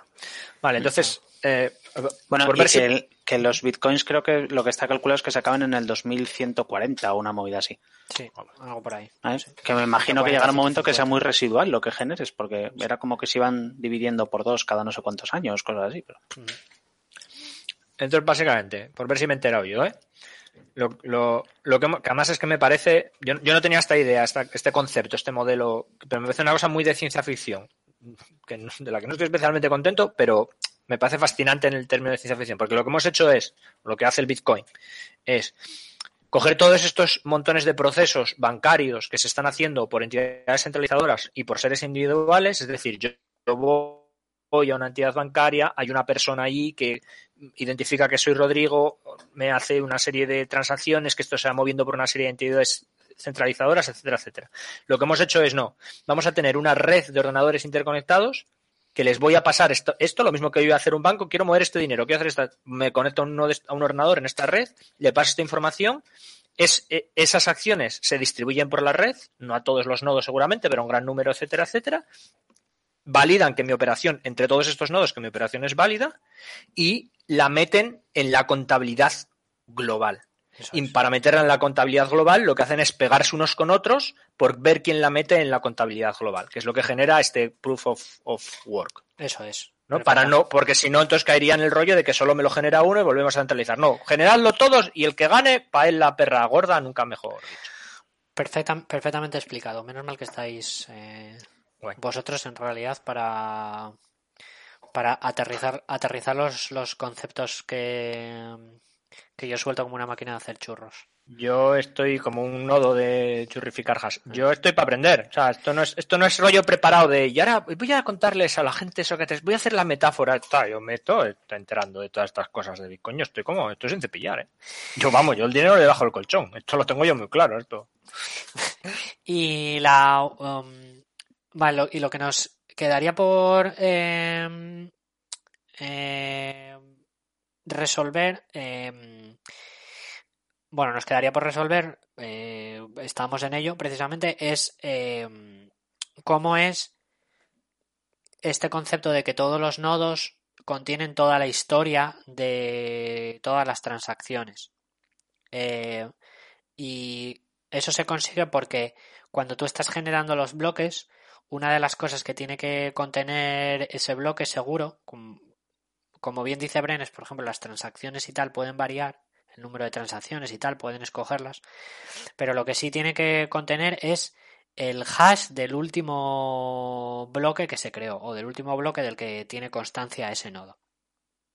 Entonces, básicamente, la historia de, de los bitcoins son un montón de bloques unidos y están unidos unos con otros por el hash del anterior. Y esto es lo que se denomina, esto es la famosa blockchain. ¿Me explico? Yo sí básicamente tú lo que tú puedes coger una operación, ir saltando de hash en hash, que al final es un valor matemático que te lo conecta con la anterior. Eso es. Y eso, un poco el, rollo este de si sabes la posición del universo, puedes llegar hasta, tú puedes ir como lucubrando las operaciones anteriores, saltando de operación en operación. Exactamente, eso es, exactamente. Y de hecho es lo que le da trazabilidad a la moneda, ¿no? Sí. Puedes saber, o sea, en la, en la eh, eh, Red Bitcoin se puede acceder a absolutamente todos los movimientos que se han producido de, Bitcoins desde, el, desde la creación del primero que fue en el creo que fue el 2009 me parece o algo así, eh, se pueden seguir absolutamente todos los todos los movimientos, la creación de los mismos, de dónde salieron, que esto fueron. Soluciona una cosa que me, bueno, me preocupaba entre comillas, ¿no? O, que yo pensaba, ¿no? Que a lo mejor no es así, pero es el tema de, eh, bueno, y además evita el tema de central, de, para, no necesitas que toda esa información, que cada vez va a ser exponencial, esté almacenada en todos los nodos de la red porque puedes reconstruirla con varios nodos saltando de cadena en cadena. Entiendo, no lo sé, ¿eh? Sí, eso es muy interesante. Nos va a llevar como al siguiente punto. Eh, bueno, primero que eh, hay un concepto, es como esto se está. Los, esto pueden estar, como hemos visto, varios nodos, un montón de ellos compitiendo por la generación de, de, los, de los bloques, una vez que eh, los generan y los propagan por la red, lo que puede suceder es que haya otros nodos que hayan generado un bloque mejor que el tuyo. ¿Cómo sabemos si eso es mejor? Bueno, pues no es tanto por el bloque. Lo que gana siempre es quien tenga la cadena eh, más larga, ¿vale? quien esté pasando por la red la cadena de bloques más larga, eh, pues es la que es la que va a ganar. Em, eh, y esto lo que sucede es una cosa curiosa y es que em, en realidad las transacciones que se realizan por Bitcoin y cuando digo transacciones, esos los movimientos de, de monetario que podemos tener entre tú y yo son probabilísticas. O sea, yo te hago una transferencia o tal de bitcoins y hasta que eso no está apuntado en un bloque y sobre ese bloque se han creado más bloques, ¿vale? Más bloques por encima, sigue existiendo la posibilidad de que haya una cadena de bloques en la, en la red que sea más grande que la que está actualmente y por lo tanto esa transacción no, no, no haya sucedido todavía. Me explico, es un poco raro lo que estoy contando, pero. O sea, un poco raro, no. Es que es no raro. ciencia ficción que. No es o sea, no es raro, pero lo estoy contando un poco. A ver, a mí lo que me, no, a mí lo que me pone nervioso es que se pierda mi transacción. Vamos a ver. pues tu transacción a ver, que al pues final me ¿tú cuando haces una transacción tú cuando haces una transacción para en realidad para estar seguro de que esa transacción se ha llevado a cabo y está lo mejor que puedes hacer es esperar a que en la red de Bitcoin hayan pasado más cosas después de tu transacción. Esas más cosas son que se hayan creado más bloques, porque cuantos más bloques hay por encima, menos probabilidades hay de que exista una cadena de bloques más larga que la que hay actualmente. Vale, porque eh, porque lo que se compara es toda la. O sea, cojo este, esta competición de, dos N nodos han generado la misma cadena, lo que hago es juntarla a la cadena que existe y de las dos, de, intentar juntar las dos opciones, la que me salga más larga. Entonces, incluso aunque se hayan puesto bloques encima de mi bloque, todavía puede venir una más. De hecho, esto puede. Espera, porque esto puede venir para siempre. Esto me puede pasar. O sea, quiero decir, esto se puede al garete dentro de 50 años, ¿no? teóricamente. Pero será muy, improbable. probable que pase. Vale. Y si esto pasa, entiendo que de todas maneras mi transacción llegará a otro bloque. ¿O qué pasa con esas transacciones? ¿O es muy improbable que se. O sea, ¿se pueden perder transacciones de forma irrecuperable? Se pueden perder transacciones. Eh, bueno, se pueden, si. Y esto nos, nos llevaría al siguiente punto. Si el suficiente número de nodos en la red decide que tu que no quiere tu transacción, ¿vale? Tu transacción mm, eh, es como si nunca hubiera ocurrido. Puede no haber ocurrido.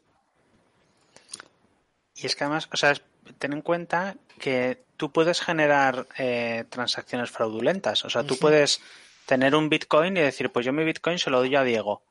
Y luego a continuación decir, yo mi Bitcoin se lo doy a Brenes. Eso es. Y esas dos transacciones están en la red y hasta que no esté consolidado dentro de un bloque. Eso es. ¿Cuál de las dos transacciones es la que es la cierta? Ya, pero entiendo que eso sí se, lo validarán por, por tiempo entre los dos. O sea, me preocupa más lo otro. Solo entiendo, o sea, sé, sé lo que quieres decir, que como no te lo está validando nadie en tiempo real, como no tenemos a este contable o a esta contable cuando vamos al banco, pues nadie está haciendo esa comprobación. Entonces, La, la- la idea es que, como se supone que todos están, eh, todos los nodos están compitiendo, ¿vale? Eh, pero están compitiendo y, pero a la vez, y a la vez están colaborando. Es decir, que si hay un actor fraudulento, como ha dicho Brenes, si hay un nodo que está haciendo cosas fraudulentas como el resto de nodos mm, no está siendo fraudulento, ¿vale? Mm. La historia que va a primar, la cadena más larga que va a primar es la cadena de verdad. ¿Vale? Mira, voy a poner, Vale, intentar sí, sí. poner un ejemplo que es el, el- el famoso, el llamado ataque del 51%, ¿vale? Que es cómo puede, cómo puede salir mal esto. Entonces, tenemos que una, lo que decías, ¿no? Pues yo, yo te pago a ti, Roch, ¿no? Vale, te pago y se crea una cadena con, con que lleva un bloque que contiene eh, esa transacción. A continuación, ¿vale? Genero como nodo, porque soy un nodo malísimo, genero una cadena más larga, ¿vale? Donde esos bitcoins me los pago a mí mismo. Vamos, ha aparecido bitcoins ahí de la nada, no sé cuánto, en vez de pagártelos a, en vez de pagártelos a ti, perdón, me los pago a mí mismo. Como es una cadena más larga, eh, este, este pago que me he hecho a mí mismo sustituye al tuyo. Bueno, no solo sustituye al tuyo, sino que, le- o sea, invalida tu, invalida tu transacción. No solo es eso, ¿vale? Es que además está diciéndole a la red, yo estoy tratando de decirle a la red que esa transacción primera de enviarle dinero a Roche es inválida. O sea, que es que no la procesen, ¿vale? Porque es inválida. Mira, yo estoy mandando una cadena más larga, que es la historia. Esta es la historia temporal. Y eso que dice Roche que ha pasado, no ha pasado. Y como yo tengo la cadena más larga, yo tengo razón. ¿Qué sucede? Que si se lo hace un nodo solo, el resto de nodos le dicen, ¿qué dices? ¿De qué hablas? Si nos hemos puesto todos de acuerdo y esta no es la cadena más larga, esta te la estás inventando. ¿Me explico? ¿Qué pasa si la mayoría de nodos decide que efectivamente mm, quieren joder a Roche y que tu transacción eh, es inválida? Si una mayoría de nodos se pone de acuerdo y dicen, venga, vamos a hacer, le hacemos la de Roche. La transacción de Roche no vale, nos la, la eliminamos. Si son mayoría, van a poder generar la cadena más larga. Ujú. Y entonces tu transacción pues va a desaparecer. Y entiendo que esto es por poder computacional, ¿no? esto, es por poder, compu- esto es por poder computacional, exactamente. por, por acaparación dentro de la red, a fuerza Eso es. ¿Se puede hacer? O sea, eh, se podría hacer eh, a las a las como quien dice, a las bravas se puede hacer por consenso. Es decir, si un montón de actores se pusieran de acuerdo a hacer esto, pues se podría hacer. Y hay, hay un paper del 2013, que luego lo pondré en las fuentes, que no lo he visto, no sé si se ha reparado. Yo no, no entiendo las conclusiones, pero no entiendo todo el proceso que hacen, ¿vale? Eh, que dice que, la red de Bitcoin, que o sea que se podría hacer esto, cambiar la historia e insertar transacciones fraudulentas o hacer desaparecer transacciones, en vez de utilizando un ataque por, por mayoría de nodos, solamente utilizando un cuarto. Un cuarto del poder de CPU sería suficiente para trampear la, para trampear la historia. No he encontrado si esto, aparte del, del paper, eh, eh, pues si haya salido algo después para mitigar el riesgo, si ya no es así, si ha cambiado, no, no lo he encontrado. No digo que no lo haya, ¿eh? Pero, pero eso, hay un paper del 2013 que dice no se necesita el 51%. Con un Pero cuarto se, puede, se podría hacer. Que, que la conclusión es que ahora mismo, por, por, por lo, o sea, esto, esto es así, no, no es de paper, por la lógica de cómo funciona. Si alguien acapara el 51% del poder computacional de toda la red de bitcoins, tiene el poder, o sea, volvemos a tener una entidad centralizadora, tiene el poder absoluto sobre lo que pase y deja de pasar en la red. Claro, eso en teoría, en, en el mundo ideal, sería algo que no está pasando, ¿no? Porque todo el mundo puede, todo el mundo puede minar, todo el mundo puede operar y tal. Pero ¿qué es lo que está pasando en realidad? Bueno, que para empezar, se estima que el 80% del poder de minado está en China. ¿Vale? O sea, está, pues eso, en, un estado. No digo que esté controlado por un estado, ¿vale? De hecho, ahora mismo China ha salido, ¿no? El rollo de que ha prohibido eh, eh, transacciones con, con criptomonedas, ¿no? Pero, pero, pero esa es una cosa, ¿no? Está allí. Eh, no solo eso, sino que solamente con el top 3 de las entidades que se dedican a minar ya tienen más del 50% del poder de CPU. Si solo tres empresas, ¿sabes?, se pusieran de acuerdo, serían capaces de, ahora mismo de reescribir la historia del Bitcoin. No solo eso, hay otro conflicto de interés más, si es que el hardware eh, que se utiliza para el minado, o el, el, hardware más especializado para el minado, está fabricado por una compañía que a su vez posee dos de las mayores en, eh, compañías con el mayor poder de minado. Y que, y que está en China. China, sí. Que es China. Que no es, no es por no es por criticar específicamente a China, pero está situado en un país concreto, con unos intereses concretos y con una situación sociocultural actual concreta. ¿sabes? Hay que tenerlo en cuenta.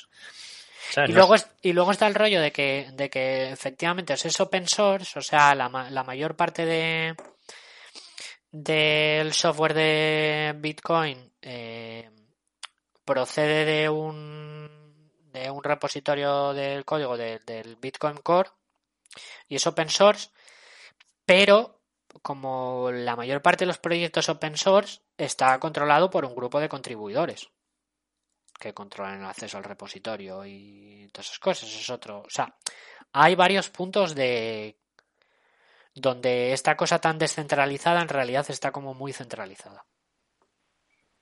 Bueno, pues, bueno, da para otro programa, ¿no? Todo este tema de esto está muy relacionado con filosofía hacker, con ciberanarquismo, con liberalismo de red, una serie de cosas que, una serie de teorías que luego, por muy digital que se quiera ser, luego hay que traspasarlas al mundo físico analógico, ¿sabes? Alguien tiene los cables, alguien tiene las máquinas. Entonces, pues, igual hay las cosas, hay una fricción entre, entre lo digital y, la realidad. Em, y, bueno, y, y ha pasado este tipo de hipotéticas colaboraciones entre un porcentaje de la red suficiente para cambiar la historia. No sé si ha sucedido con el Bitcoin, ¿no? ahora mismo no recuerdo, pero con lo que vamos a hablar ahora con, con el Ether, que es una criptomoneda de, otro protocolo, del Ethereum, eh, sucedió tal que así, ¿vale? hubo un incidente donde se, se sustrajeron, bueno, en fin, cambiaron de manos un montón de Ether que no se esperaba que cambiasen de manos, ¿vale? Y mucha gente se puso nerviosa. Y mucha gente se puso nerviosa. Entonces decidieron, la mayoría decidió eh, que eso, hacer que eso nunca hubiese pasado y reescribieron la historia. Y de hecho ahora existen dos, dos redes de, al menos dos redes de Ethereum diferentes. Una donde ese incidente tuvo lugar y otra donde ese incidente no tuvo lugar. Con más paradojas y, que es que si tú tenías criptomonedas antes de ese incidente, ahora tienes criptomonedas, eh, imagínate que no las has movido, ¿vale? Que tenías 10 criptomonedas, 10 Ether en este caso en el momento del fork, ahora tú tienes 10 en un 10 en uno de los fork, en el fork donde sucedió este incidente y otras 10 en el fork donde no sucedió este incidente. Pues nada, pues. A mí es que es como cuando, cuando eras chaval pequeñete, cuando en el guaje jugabas y no te salía. Esta no valía, esta era de prueba, esta era de prueba. No, no pasa, hombre, no, no pasa nada, lo volvemos a hacer. Además es, es muy curioso porque, y esto ya me lleva a hablar del, me lleva a hablar del, del Ethereum. El Ethereum eh, es otro, es un protocolo eh, encima de, de, esta de la tecnología de blockchains que lo que una de las cosas que añade eh, son los llamados smart contracts. Los smart contracts no son más que programitas, ¿vale? Eh, que eh, ejecutan un código teniendo en cuenta cómo es el, el estado del blockchain o de, o de factores externos. Entonces, por ejemplo, un, una cosa fácil de entender y de hecho para las cosas que se utilizan ¿no? puede ser para un tema de apuestas. Sobre este protocolo podemos hacer un contrato que es un programita que dice si el eh, Roche y yo hemos quedado que si el Sporting asciende eh, yo le pago 10 Ether y si eh, no asciende pues él me pago 5 Ether. Eso lo codificamos en un programita eh, se inserta en el propio protocolo en el momento en el que eso suceda, porque se pueden consultar fuentes externas, inmediatamente se ejecuta y esos Ether se mueven de un sitio para otro, ¿vale? Y en este incidente, eh, de hecho lo que pasó es eso, por eso digo que cambio de manos cuando no tenía que cambio de manos es muy entre comillas, porque allí había un programa, el problema que había era con el programa que hubo se tenía un bug del que alguien se aprovechó, pero eso en realidad era un contrato, ¿Sabes? O sea, es, era como, es como una especie de hueco legal, pero que ni siquiera es un hueco legal, porque los propios defensores de esta movida de los smart contracts, que me parece súper interesante y súper, y puede ser súper útil, es precisamente esa de, no, no, esto es mejor que los contratos porque esto es un programa y lo que diga el programa es así.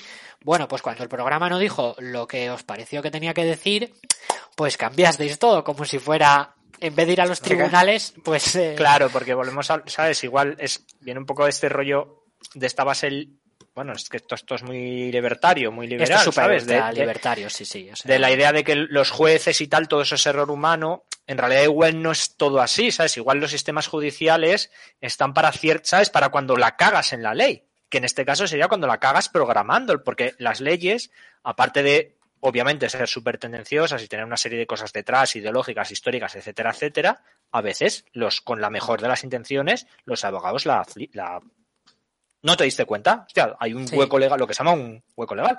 Y afortunadamente puedes invocar el, los jueces tienen un, el sistema judicial tiene una, no, no, no sé juez, no sé muy bien, pero básicamente puedes, eh, una de las cosas que debes hacer es interpretar la intencionalidad, puedes, inter, puedes acudir a la intencionalidad de las leyes, ¿vale? Un juez puede decir, a ver, esta ley vale, dices esto así, pero es que esto no estaba ¿sabes lo que te quiero decir? No, esto es una ley, joder, es que hemos hecho una ley para proteger los bosques y no nos hemos dado cuenta y permite, hay un hall que permite que tires bidones de petróleo. El petróleo no lo pusimos porque se nos escapó de la lista. El juez dice, pues mira, la ley lo dice, pero la intencionalidad de la ley, porque lo pone al principio en el preámbulo, es que no jodas los bosques. Y el petróleo jode los bosques.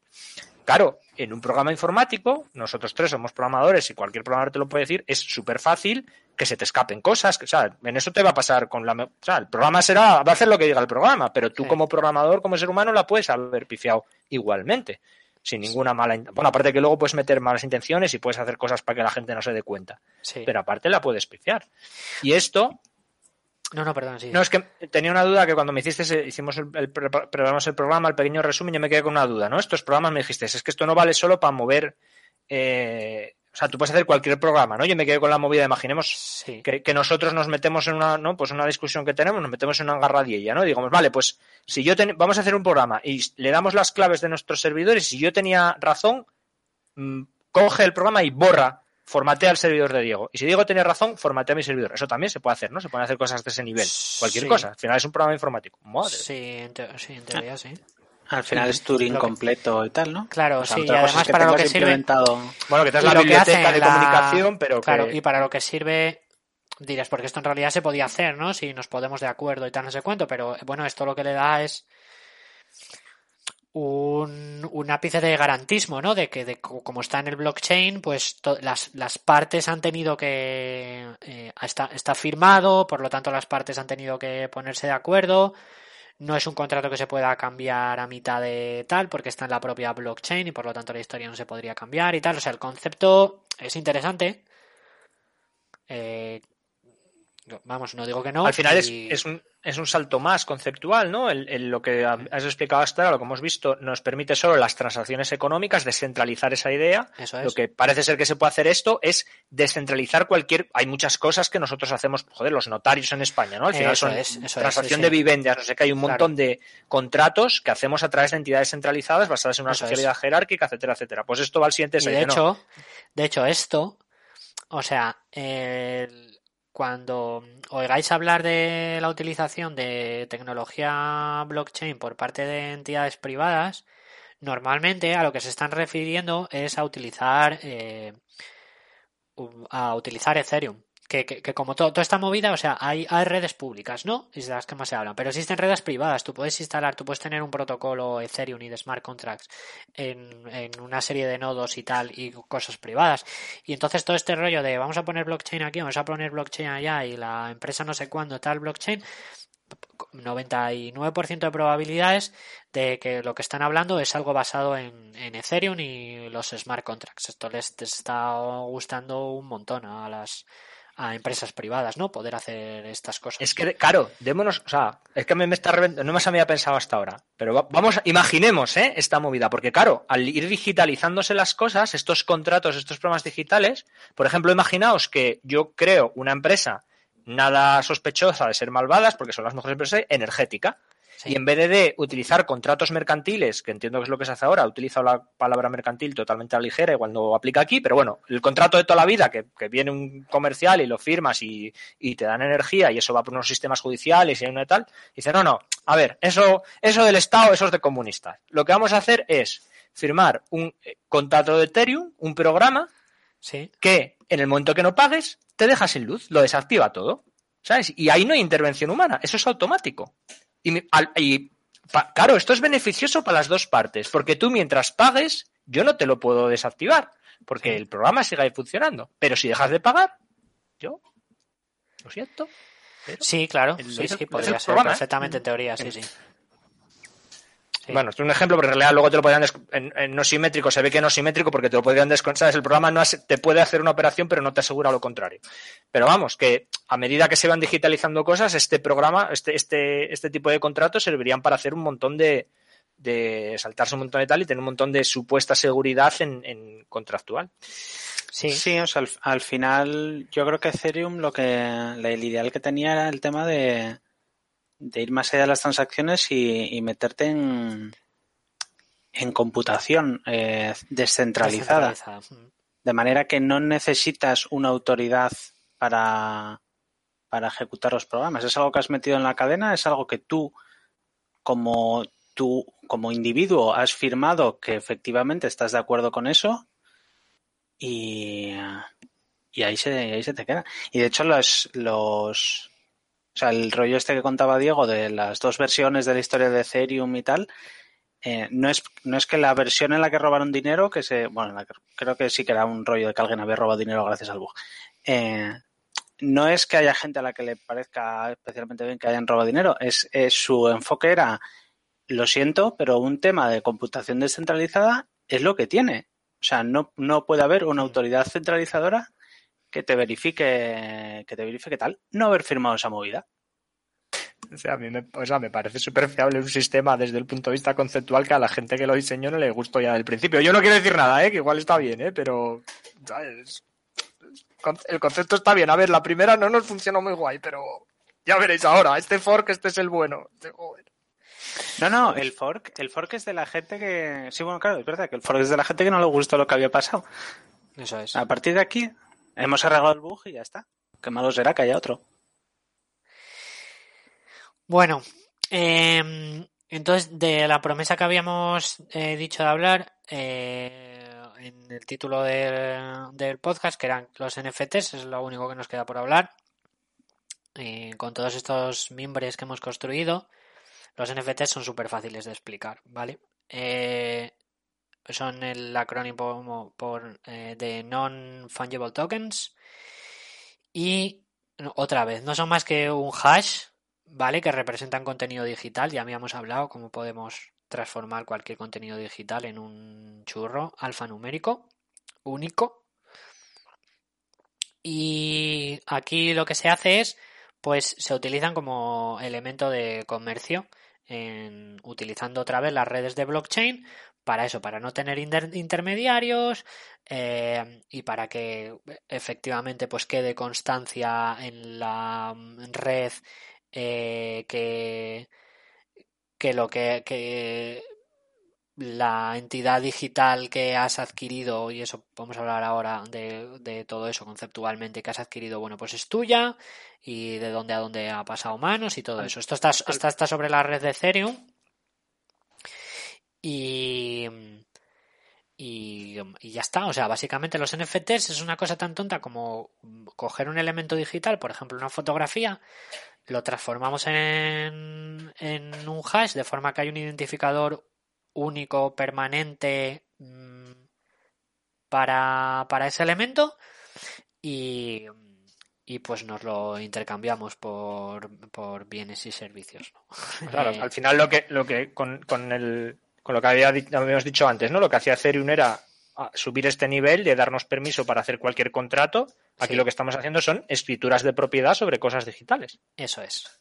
Sí. En una casa no puedo hacer, en una casa no puedo hacerlo porque la casa no la puedo digitalizar, que tal no sé cuánto, pero una foto pues la puedo juntar con todo lo que explicamos y tal, y dice, mira, Ethereum dice que esta foto ya es mía. Eso es. Eso es. Con, las mismas implicaciones de Bitcoin, que eso, bueno, pues quien te lo dé, quien no te lo dé, centralizado. Sí, eh, luego eso, estaría el... Bueno, pues tenemos un... Ahí habría mucho que rascar, ¿no? Sobre la, posesión de una de un elemento digital en, el que se pueden hacer copias infinitas y tal, y para qué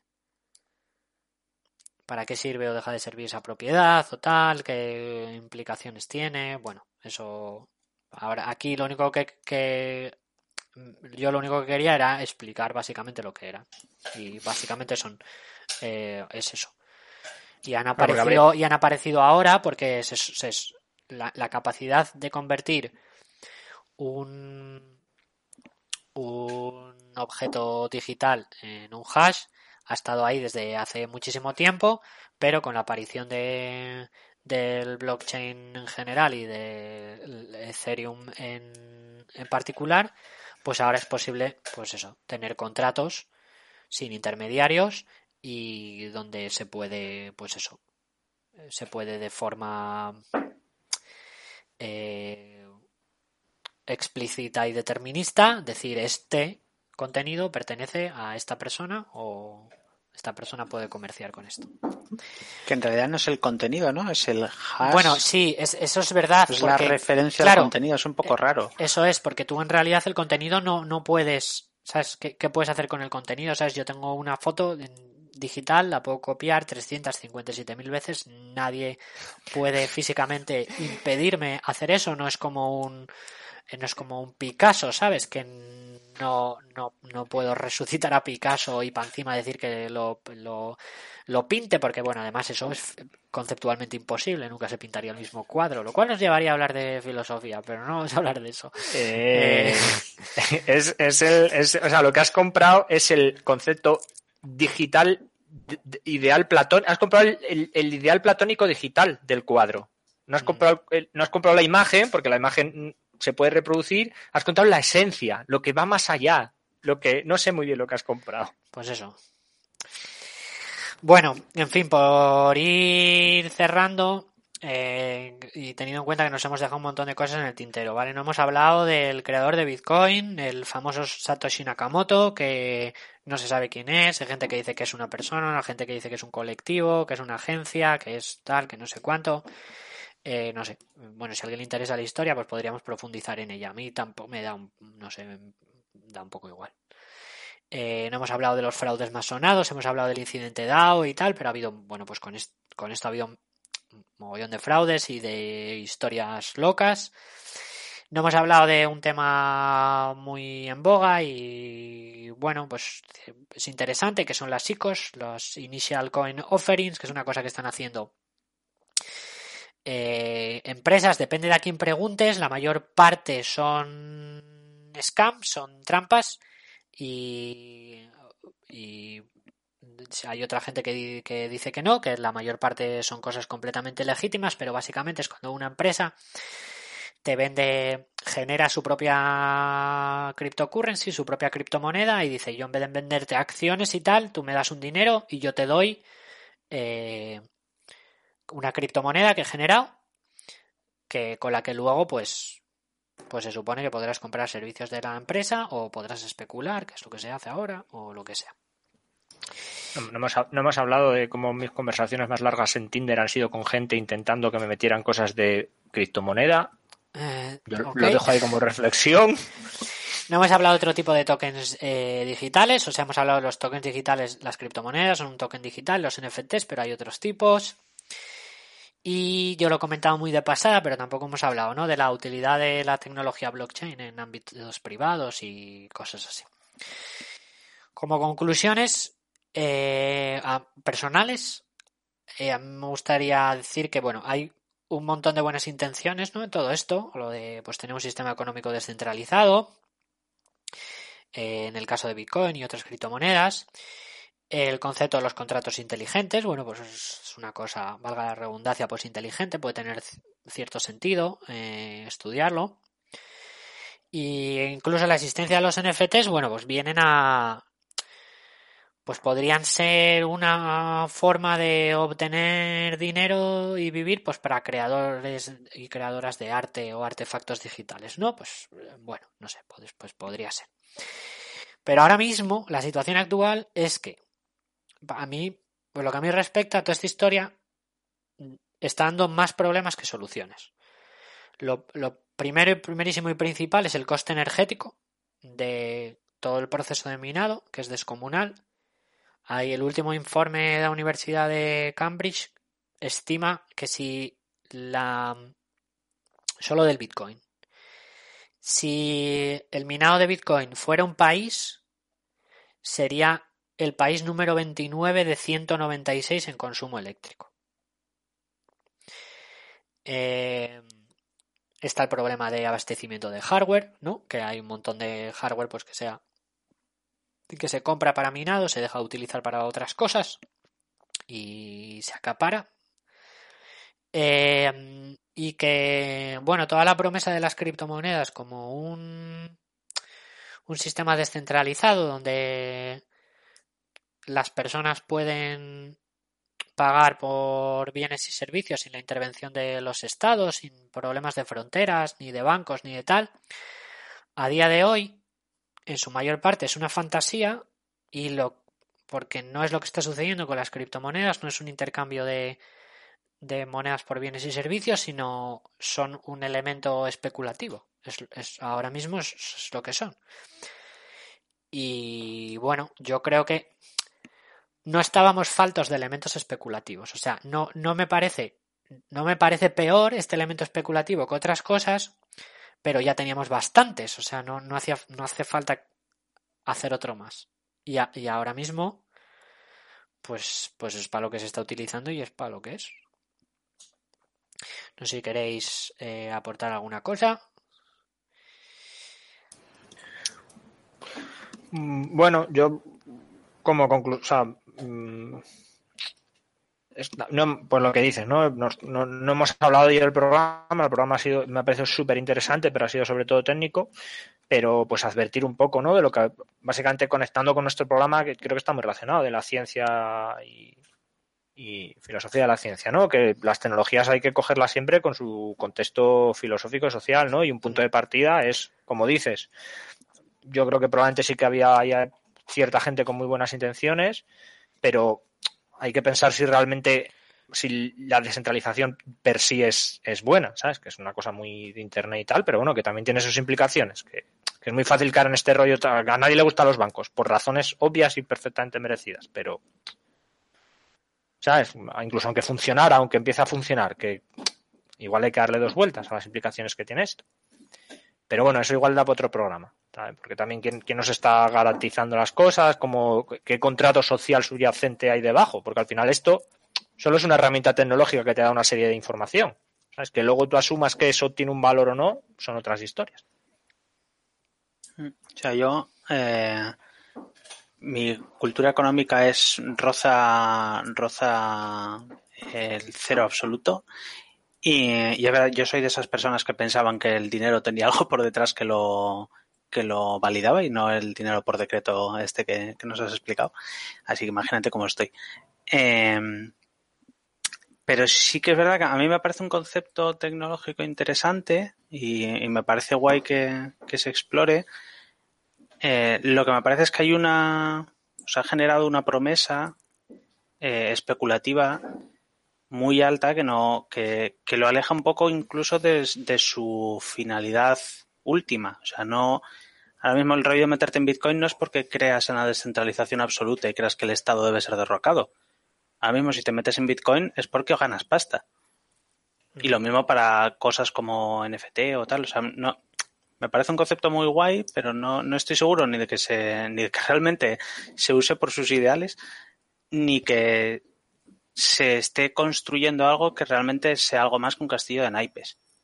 No es la crítica de es que, es que los bitcoins no son nada y no tienen nada por detrás, porque es verdad, el dinero por decreto no tiene nada por detrás, excepto eh, todo el sistema legal y, y, mundial que nos hemos montado, ¿sabes? Pero igual, igual eh, es, ¿sabes? Claro, es, eso es importante, ¿sabes? Igual, si tener un estado que te, que te, que por ejemplo es lo que le falta al Bitcoin, ¿sabes? El concepto está muy bien, no necesito estados, pero los estados, pues para bien y generalmente para mal, pues tienen sus cosas, como sus ejércitos y sus movidas, ¿sabes? Eso también hay que tenerlo en cuenta. Sí, los, los lo que diría aquí, perdone un segundo, como de abogado del diablo y tal, y, y de hecho en como se comenta en una de las fuentes que comentaré luego, eh, pues hay gente que pone el ejemplo ¿no? de, de la problemática del Estado cuando bueno, pues cuando las cosas van mal, ¿no? Cuando se produce un corralito, como sucede en Argentina o tal, una devaluación de tu de tu dinero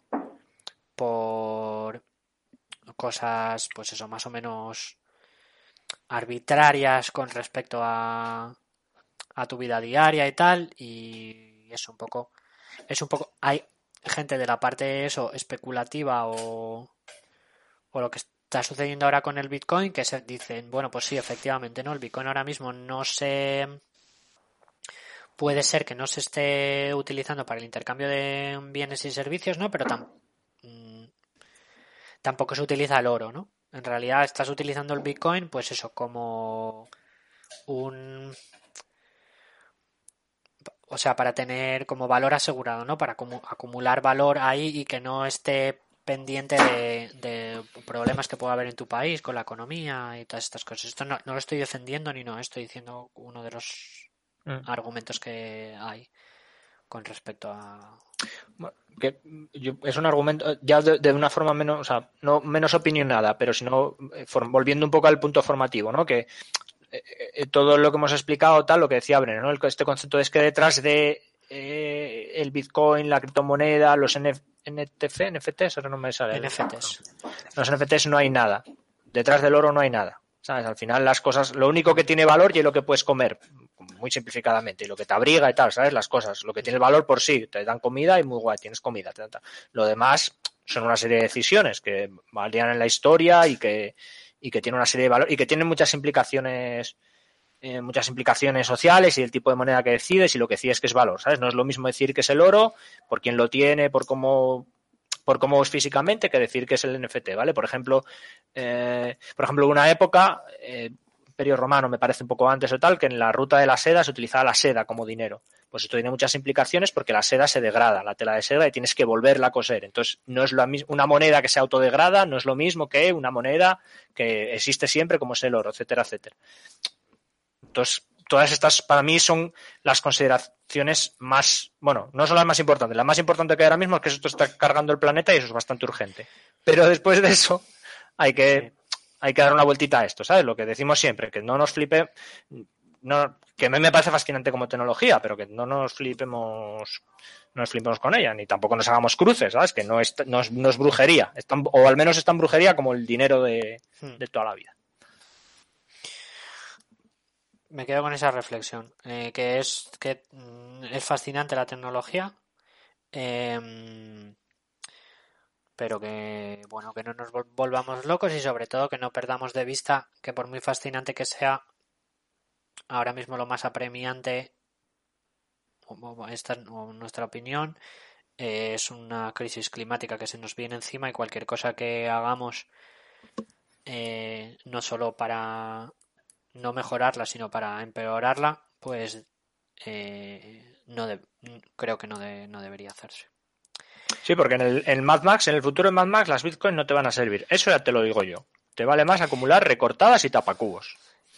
Bueno, pues sin más, eh, paso a las, a las fuentes, eh, que son The Basics of Bitcoin and Blockchains, An Introduction to Cryptocurrencies and the Technology That Powers Them, de Anthony Lewis, eh, que es un libro, obviamente. Eh, un documental que podéis ver en varios sitios, se llama Cryptopia, Bitcoin and the Future of the Internet. Eh, se puede encontrar en cryptopianfield.com y de ahí pues te lleva a Amazon Video y a, no sé qué sitios. y por último, el paper este que os comentaba sobre el ataque de, un cuarto, que se llama Majority is not enough, Bitcoin mining is vulnerable. Eh, bueno, que hay un PDF colgando de la, web de la Universidad de Cornell, pero bueno, eso estará todo en la descripción del podcast para el que quiera oír, que se lo quiera ver. Y nada, si pues aquí terminaría esto. Si queréis vamos a una pausa y luego ya nos quedamos charlando el que se quiera quedar. Aquí se ha terminado. Se han terminado los bitcoins. Aquí se acaba la cadena. Eh, no antes, no antes, sin dos cosas muy importantes. La primera, mm, agradecer a mm, no me acuerdo de quién hace la música del programa. Ah, sí. Computer All Stars. Por supuesto, la música de inicio y final del programa es by eh, Computer Musical Stars. Computer Musical Stars. Y la canción se llama May the Course Be With You. Que es un temazo tanto como los que haría Georgie Dan, que me agrada deciros, queridos oyentes y oyentas, que sigue vivo con 81 añazos. ¿eh? Pues Así que quienes hayáis llamado, a ver, tenemos que revisar el contrato de Ethereum si os lleváis algo, pero desde aquí un saludo a Georgie Dan, que lo vea muchos, muchos años más. Bueno, besos. Muchos besos, muchas gracias a todo el mundo. Gracias, Diego.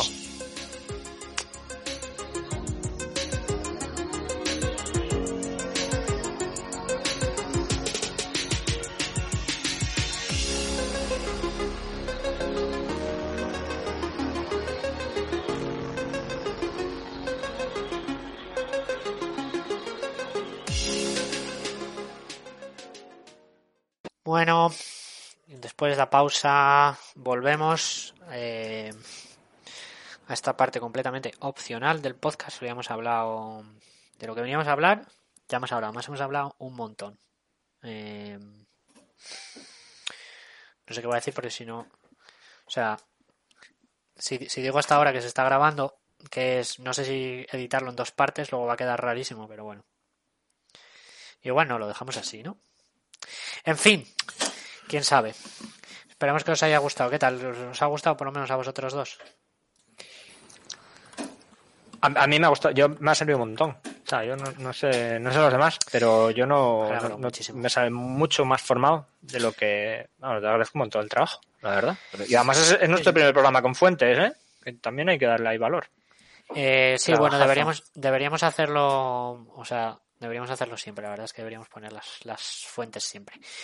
Pues nada, pues espero sobre todo también que les haya gustado a nuestros queridísimos oyentes que, por cierto, nos han dejado em, algún comentario en Evox que no sé si os apetece. ¿Os apetece que os lea algún comentario? Lee los comentarios. a ver, ¿qué, dicen, ¿qué, dice la gente? ¿Qué dice el público? os voy a leer un comentario. Eh, nos dice anotando en nuestro anterior programa, el episodio 19, recordemos, sobre los retos del viaje espacial. Nos dice, muy buen programa. Lo triste es que tanta educación en las interrupciones sea tan poco normal en otras tertulias. Guiño. Muchas gracias, anotando. Si es que somos, somos, somos muy educados, muy respetuosos. Como aficionado a los juegos de mesa, puedo contar unas. eh, eh, puedo contar una pequeña gracia sobre un par de juegos.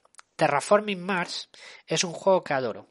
El objetivo es transformar el planeta Marte para que sea habitable, cierta temperatura, agua, oxígeno, y cada jugador que dirige una empresa tiene que comprar proyectos y llevarlos a cabo para lograr entre todos un Marte terraformado y conseguir más puntos que el resto. Mola colocar losetas de bosques, ciudades y océanos y ver cómo se transforma el planeta rojo. Un juego muy recomendable. Poco después salió otro juego, Underwater Cities, en el que venía a decir que como ir a Marte y terraformarlo es tan inverosímil, proponían crear ciudades submarinas, más cerca y más fácil, entre comillas. Y qué pena que Elon y compañía no piensen en intentar evitar la catástrofe en lugar de jugar a oír al espacio. En fin, que toca ser buena gente, que he visto la apuesta de algunos, solo nos queda un no future. Muy punk y terriblemente pesimista, pero se hará lo que se pueda para evitarlo. Abrazos y espero el próximo programa. Eso nos dice anotando. Habla de Terraforming Mars, además, que hemos jugado. Nos, nos suena un poco, sí. Yo soy bastante fan también, es uno de mis juegos favo- favoritos. Lo tengo por aquí. Nosotros hemos jugado bastante digitalmente con esto de la, de la pandemia. Es un poco, no, no lo había pensado, ¿no? Pero jugar, tener que jugar, en- jugar en digital con gente que juegas presencialmente por culpa de una pandemia a un juego de terraformar Marte, ahí hay, ahí hay, ahí hay un mensaje. Algo, algo nos quiere decir el Tao. Ya. El Underwater Cities no, no lo conozco, pero sí el concepto. lo- Sí, perdón. Lo compramos. eh, nu- nunca lo hemos llegado a, a jugar pandemia mediante, pero sí que lo sí que lo teníamos. Yo le tengo bastantes ganas. Yo he oído que está muy bien. He oído buenas críticas, sí. Me alegro que, anotando, a- anoto que anotando lo recomienda. Y bueno, pues ya hablamos un poco, ¿no? En, en el anterior programa de la postura de gente como Elon Musk y estos. Debo decir que después de ese programa compartimos, ¿no? En el canal que tenemos de Telegram, eh, cositas y bueno, hay, hay voces que ya, ya es algo, ¿no? Que, que, que, que hasta desde medios de comunicación y desde, bueno, YouTube tampoco, ¿sabes? No- igual no es cosa mainstream, pero bueno, sí que se está oyendo que igual la solución no es ir a Marte, sino solucionar el problema de la Tierra, que igual es más fácil también, ¿no? Depende para quién, claro. Puede ser, entonces bueno, Sí. a ver, a ver Bueno. si hay un cambio de discurso. Eh, Jonas, solo quiero ap- apuntar una nota más.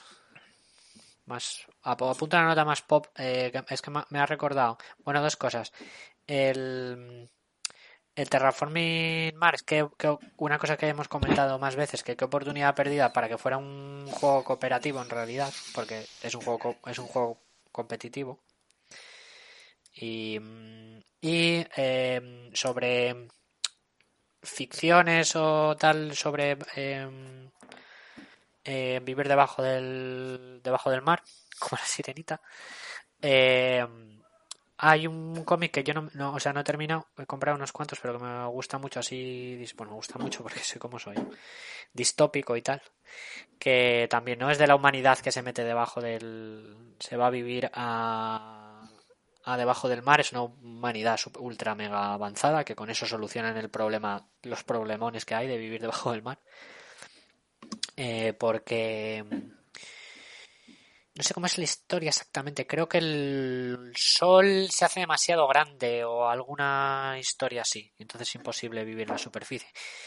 Y se llama Low el cómic. Y está muy guay. Tiene un dibujo mm, muy chulo, la verdad. Está mirando, no me acuerdo ahora de quién es, de Bonham, creo. Rick, de Rick Remender y Greg Tocchini. Low.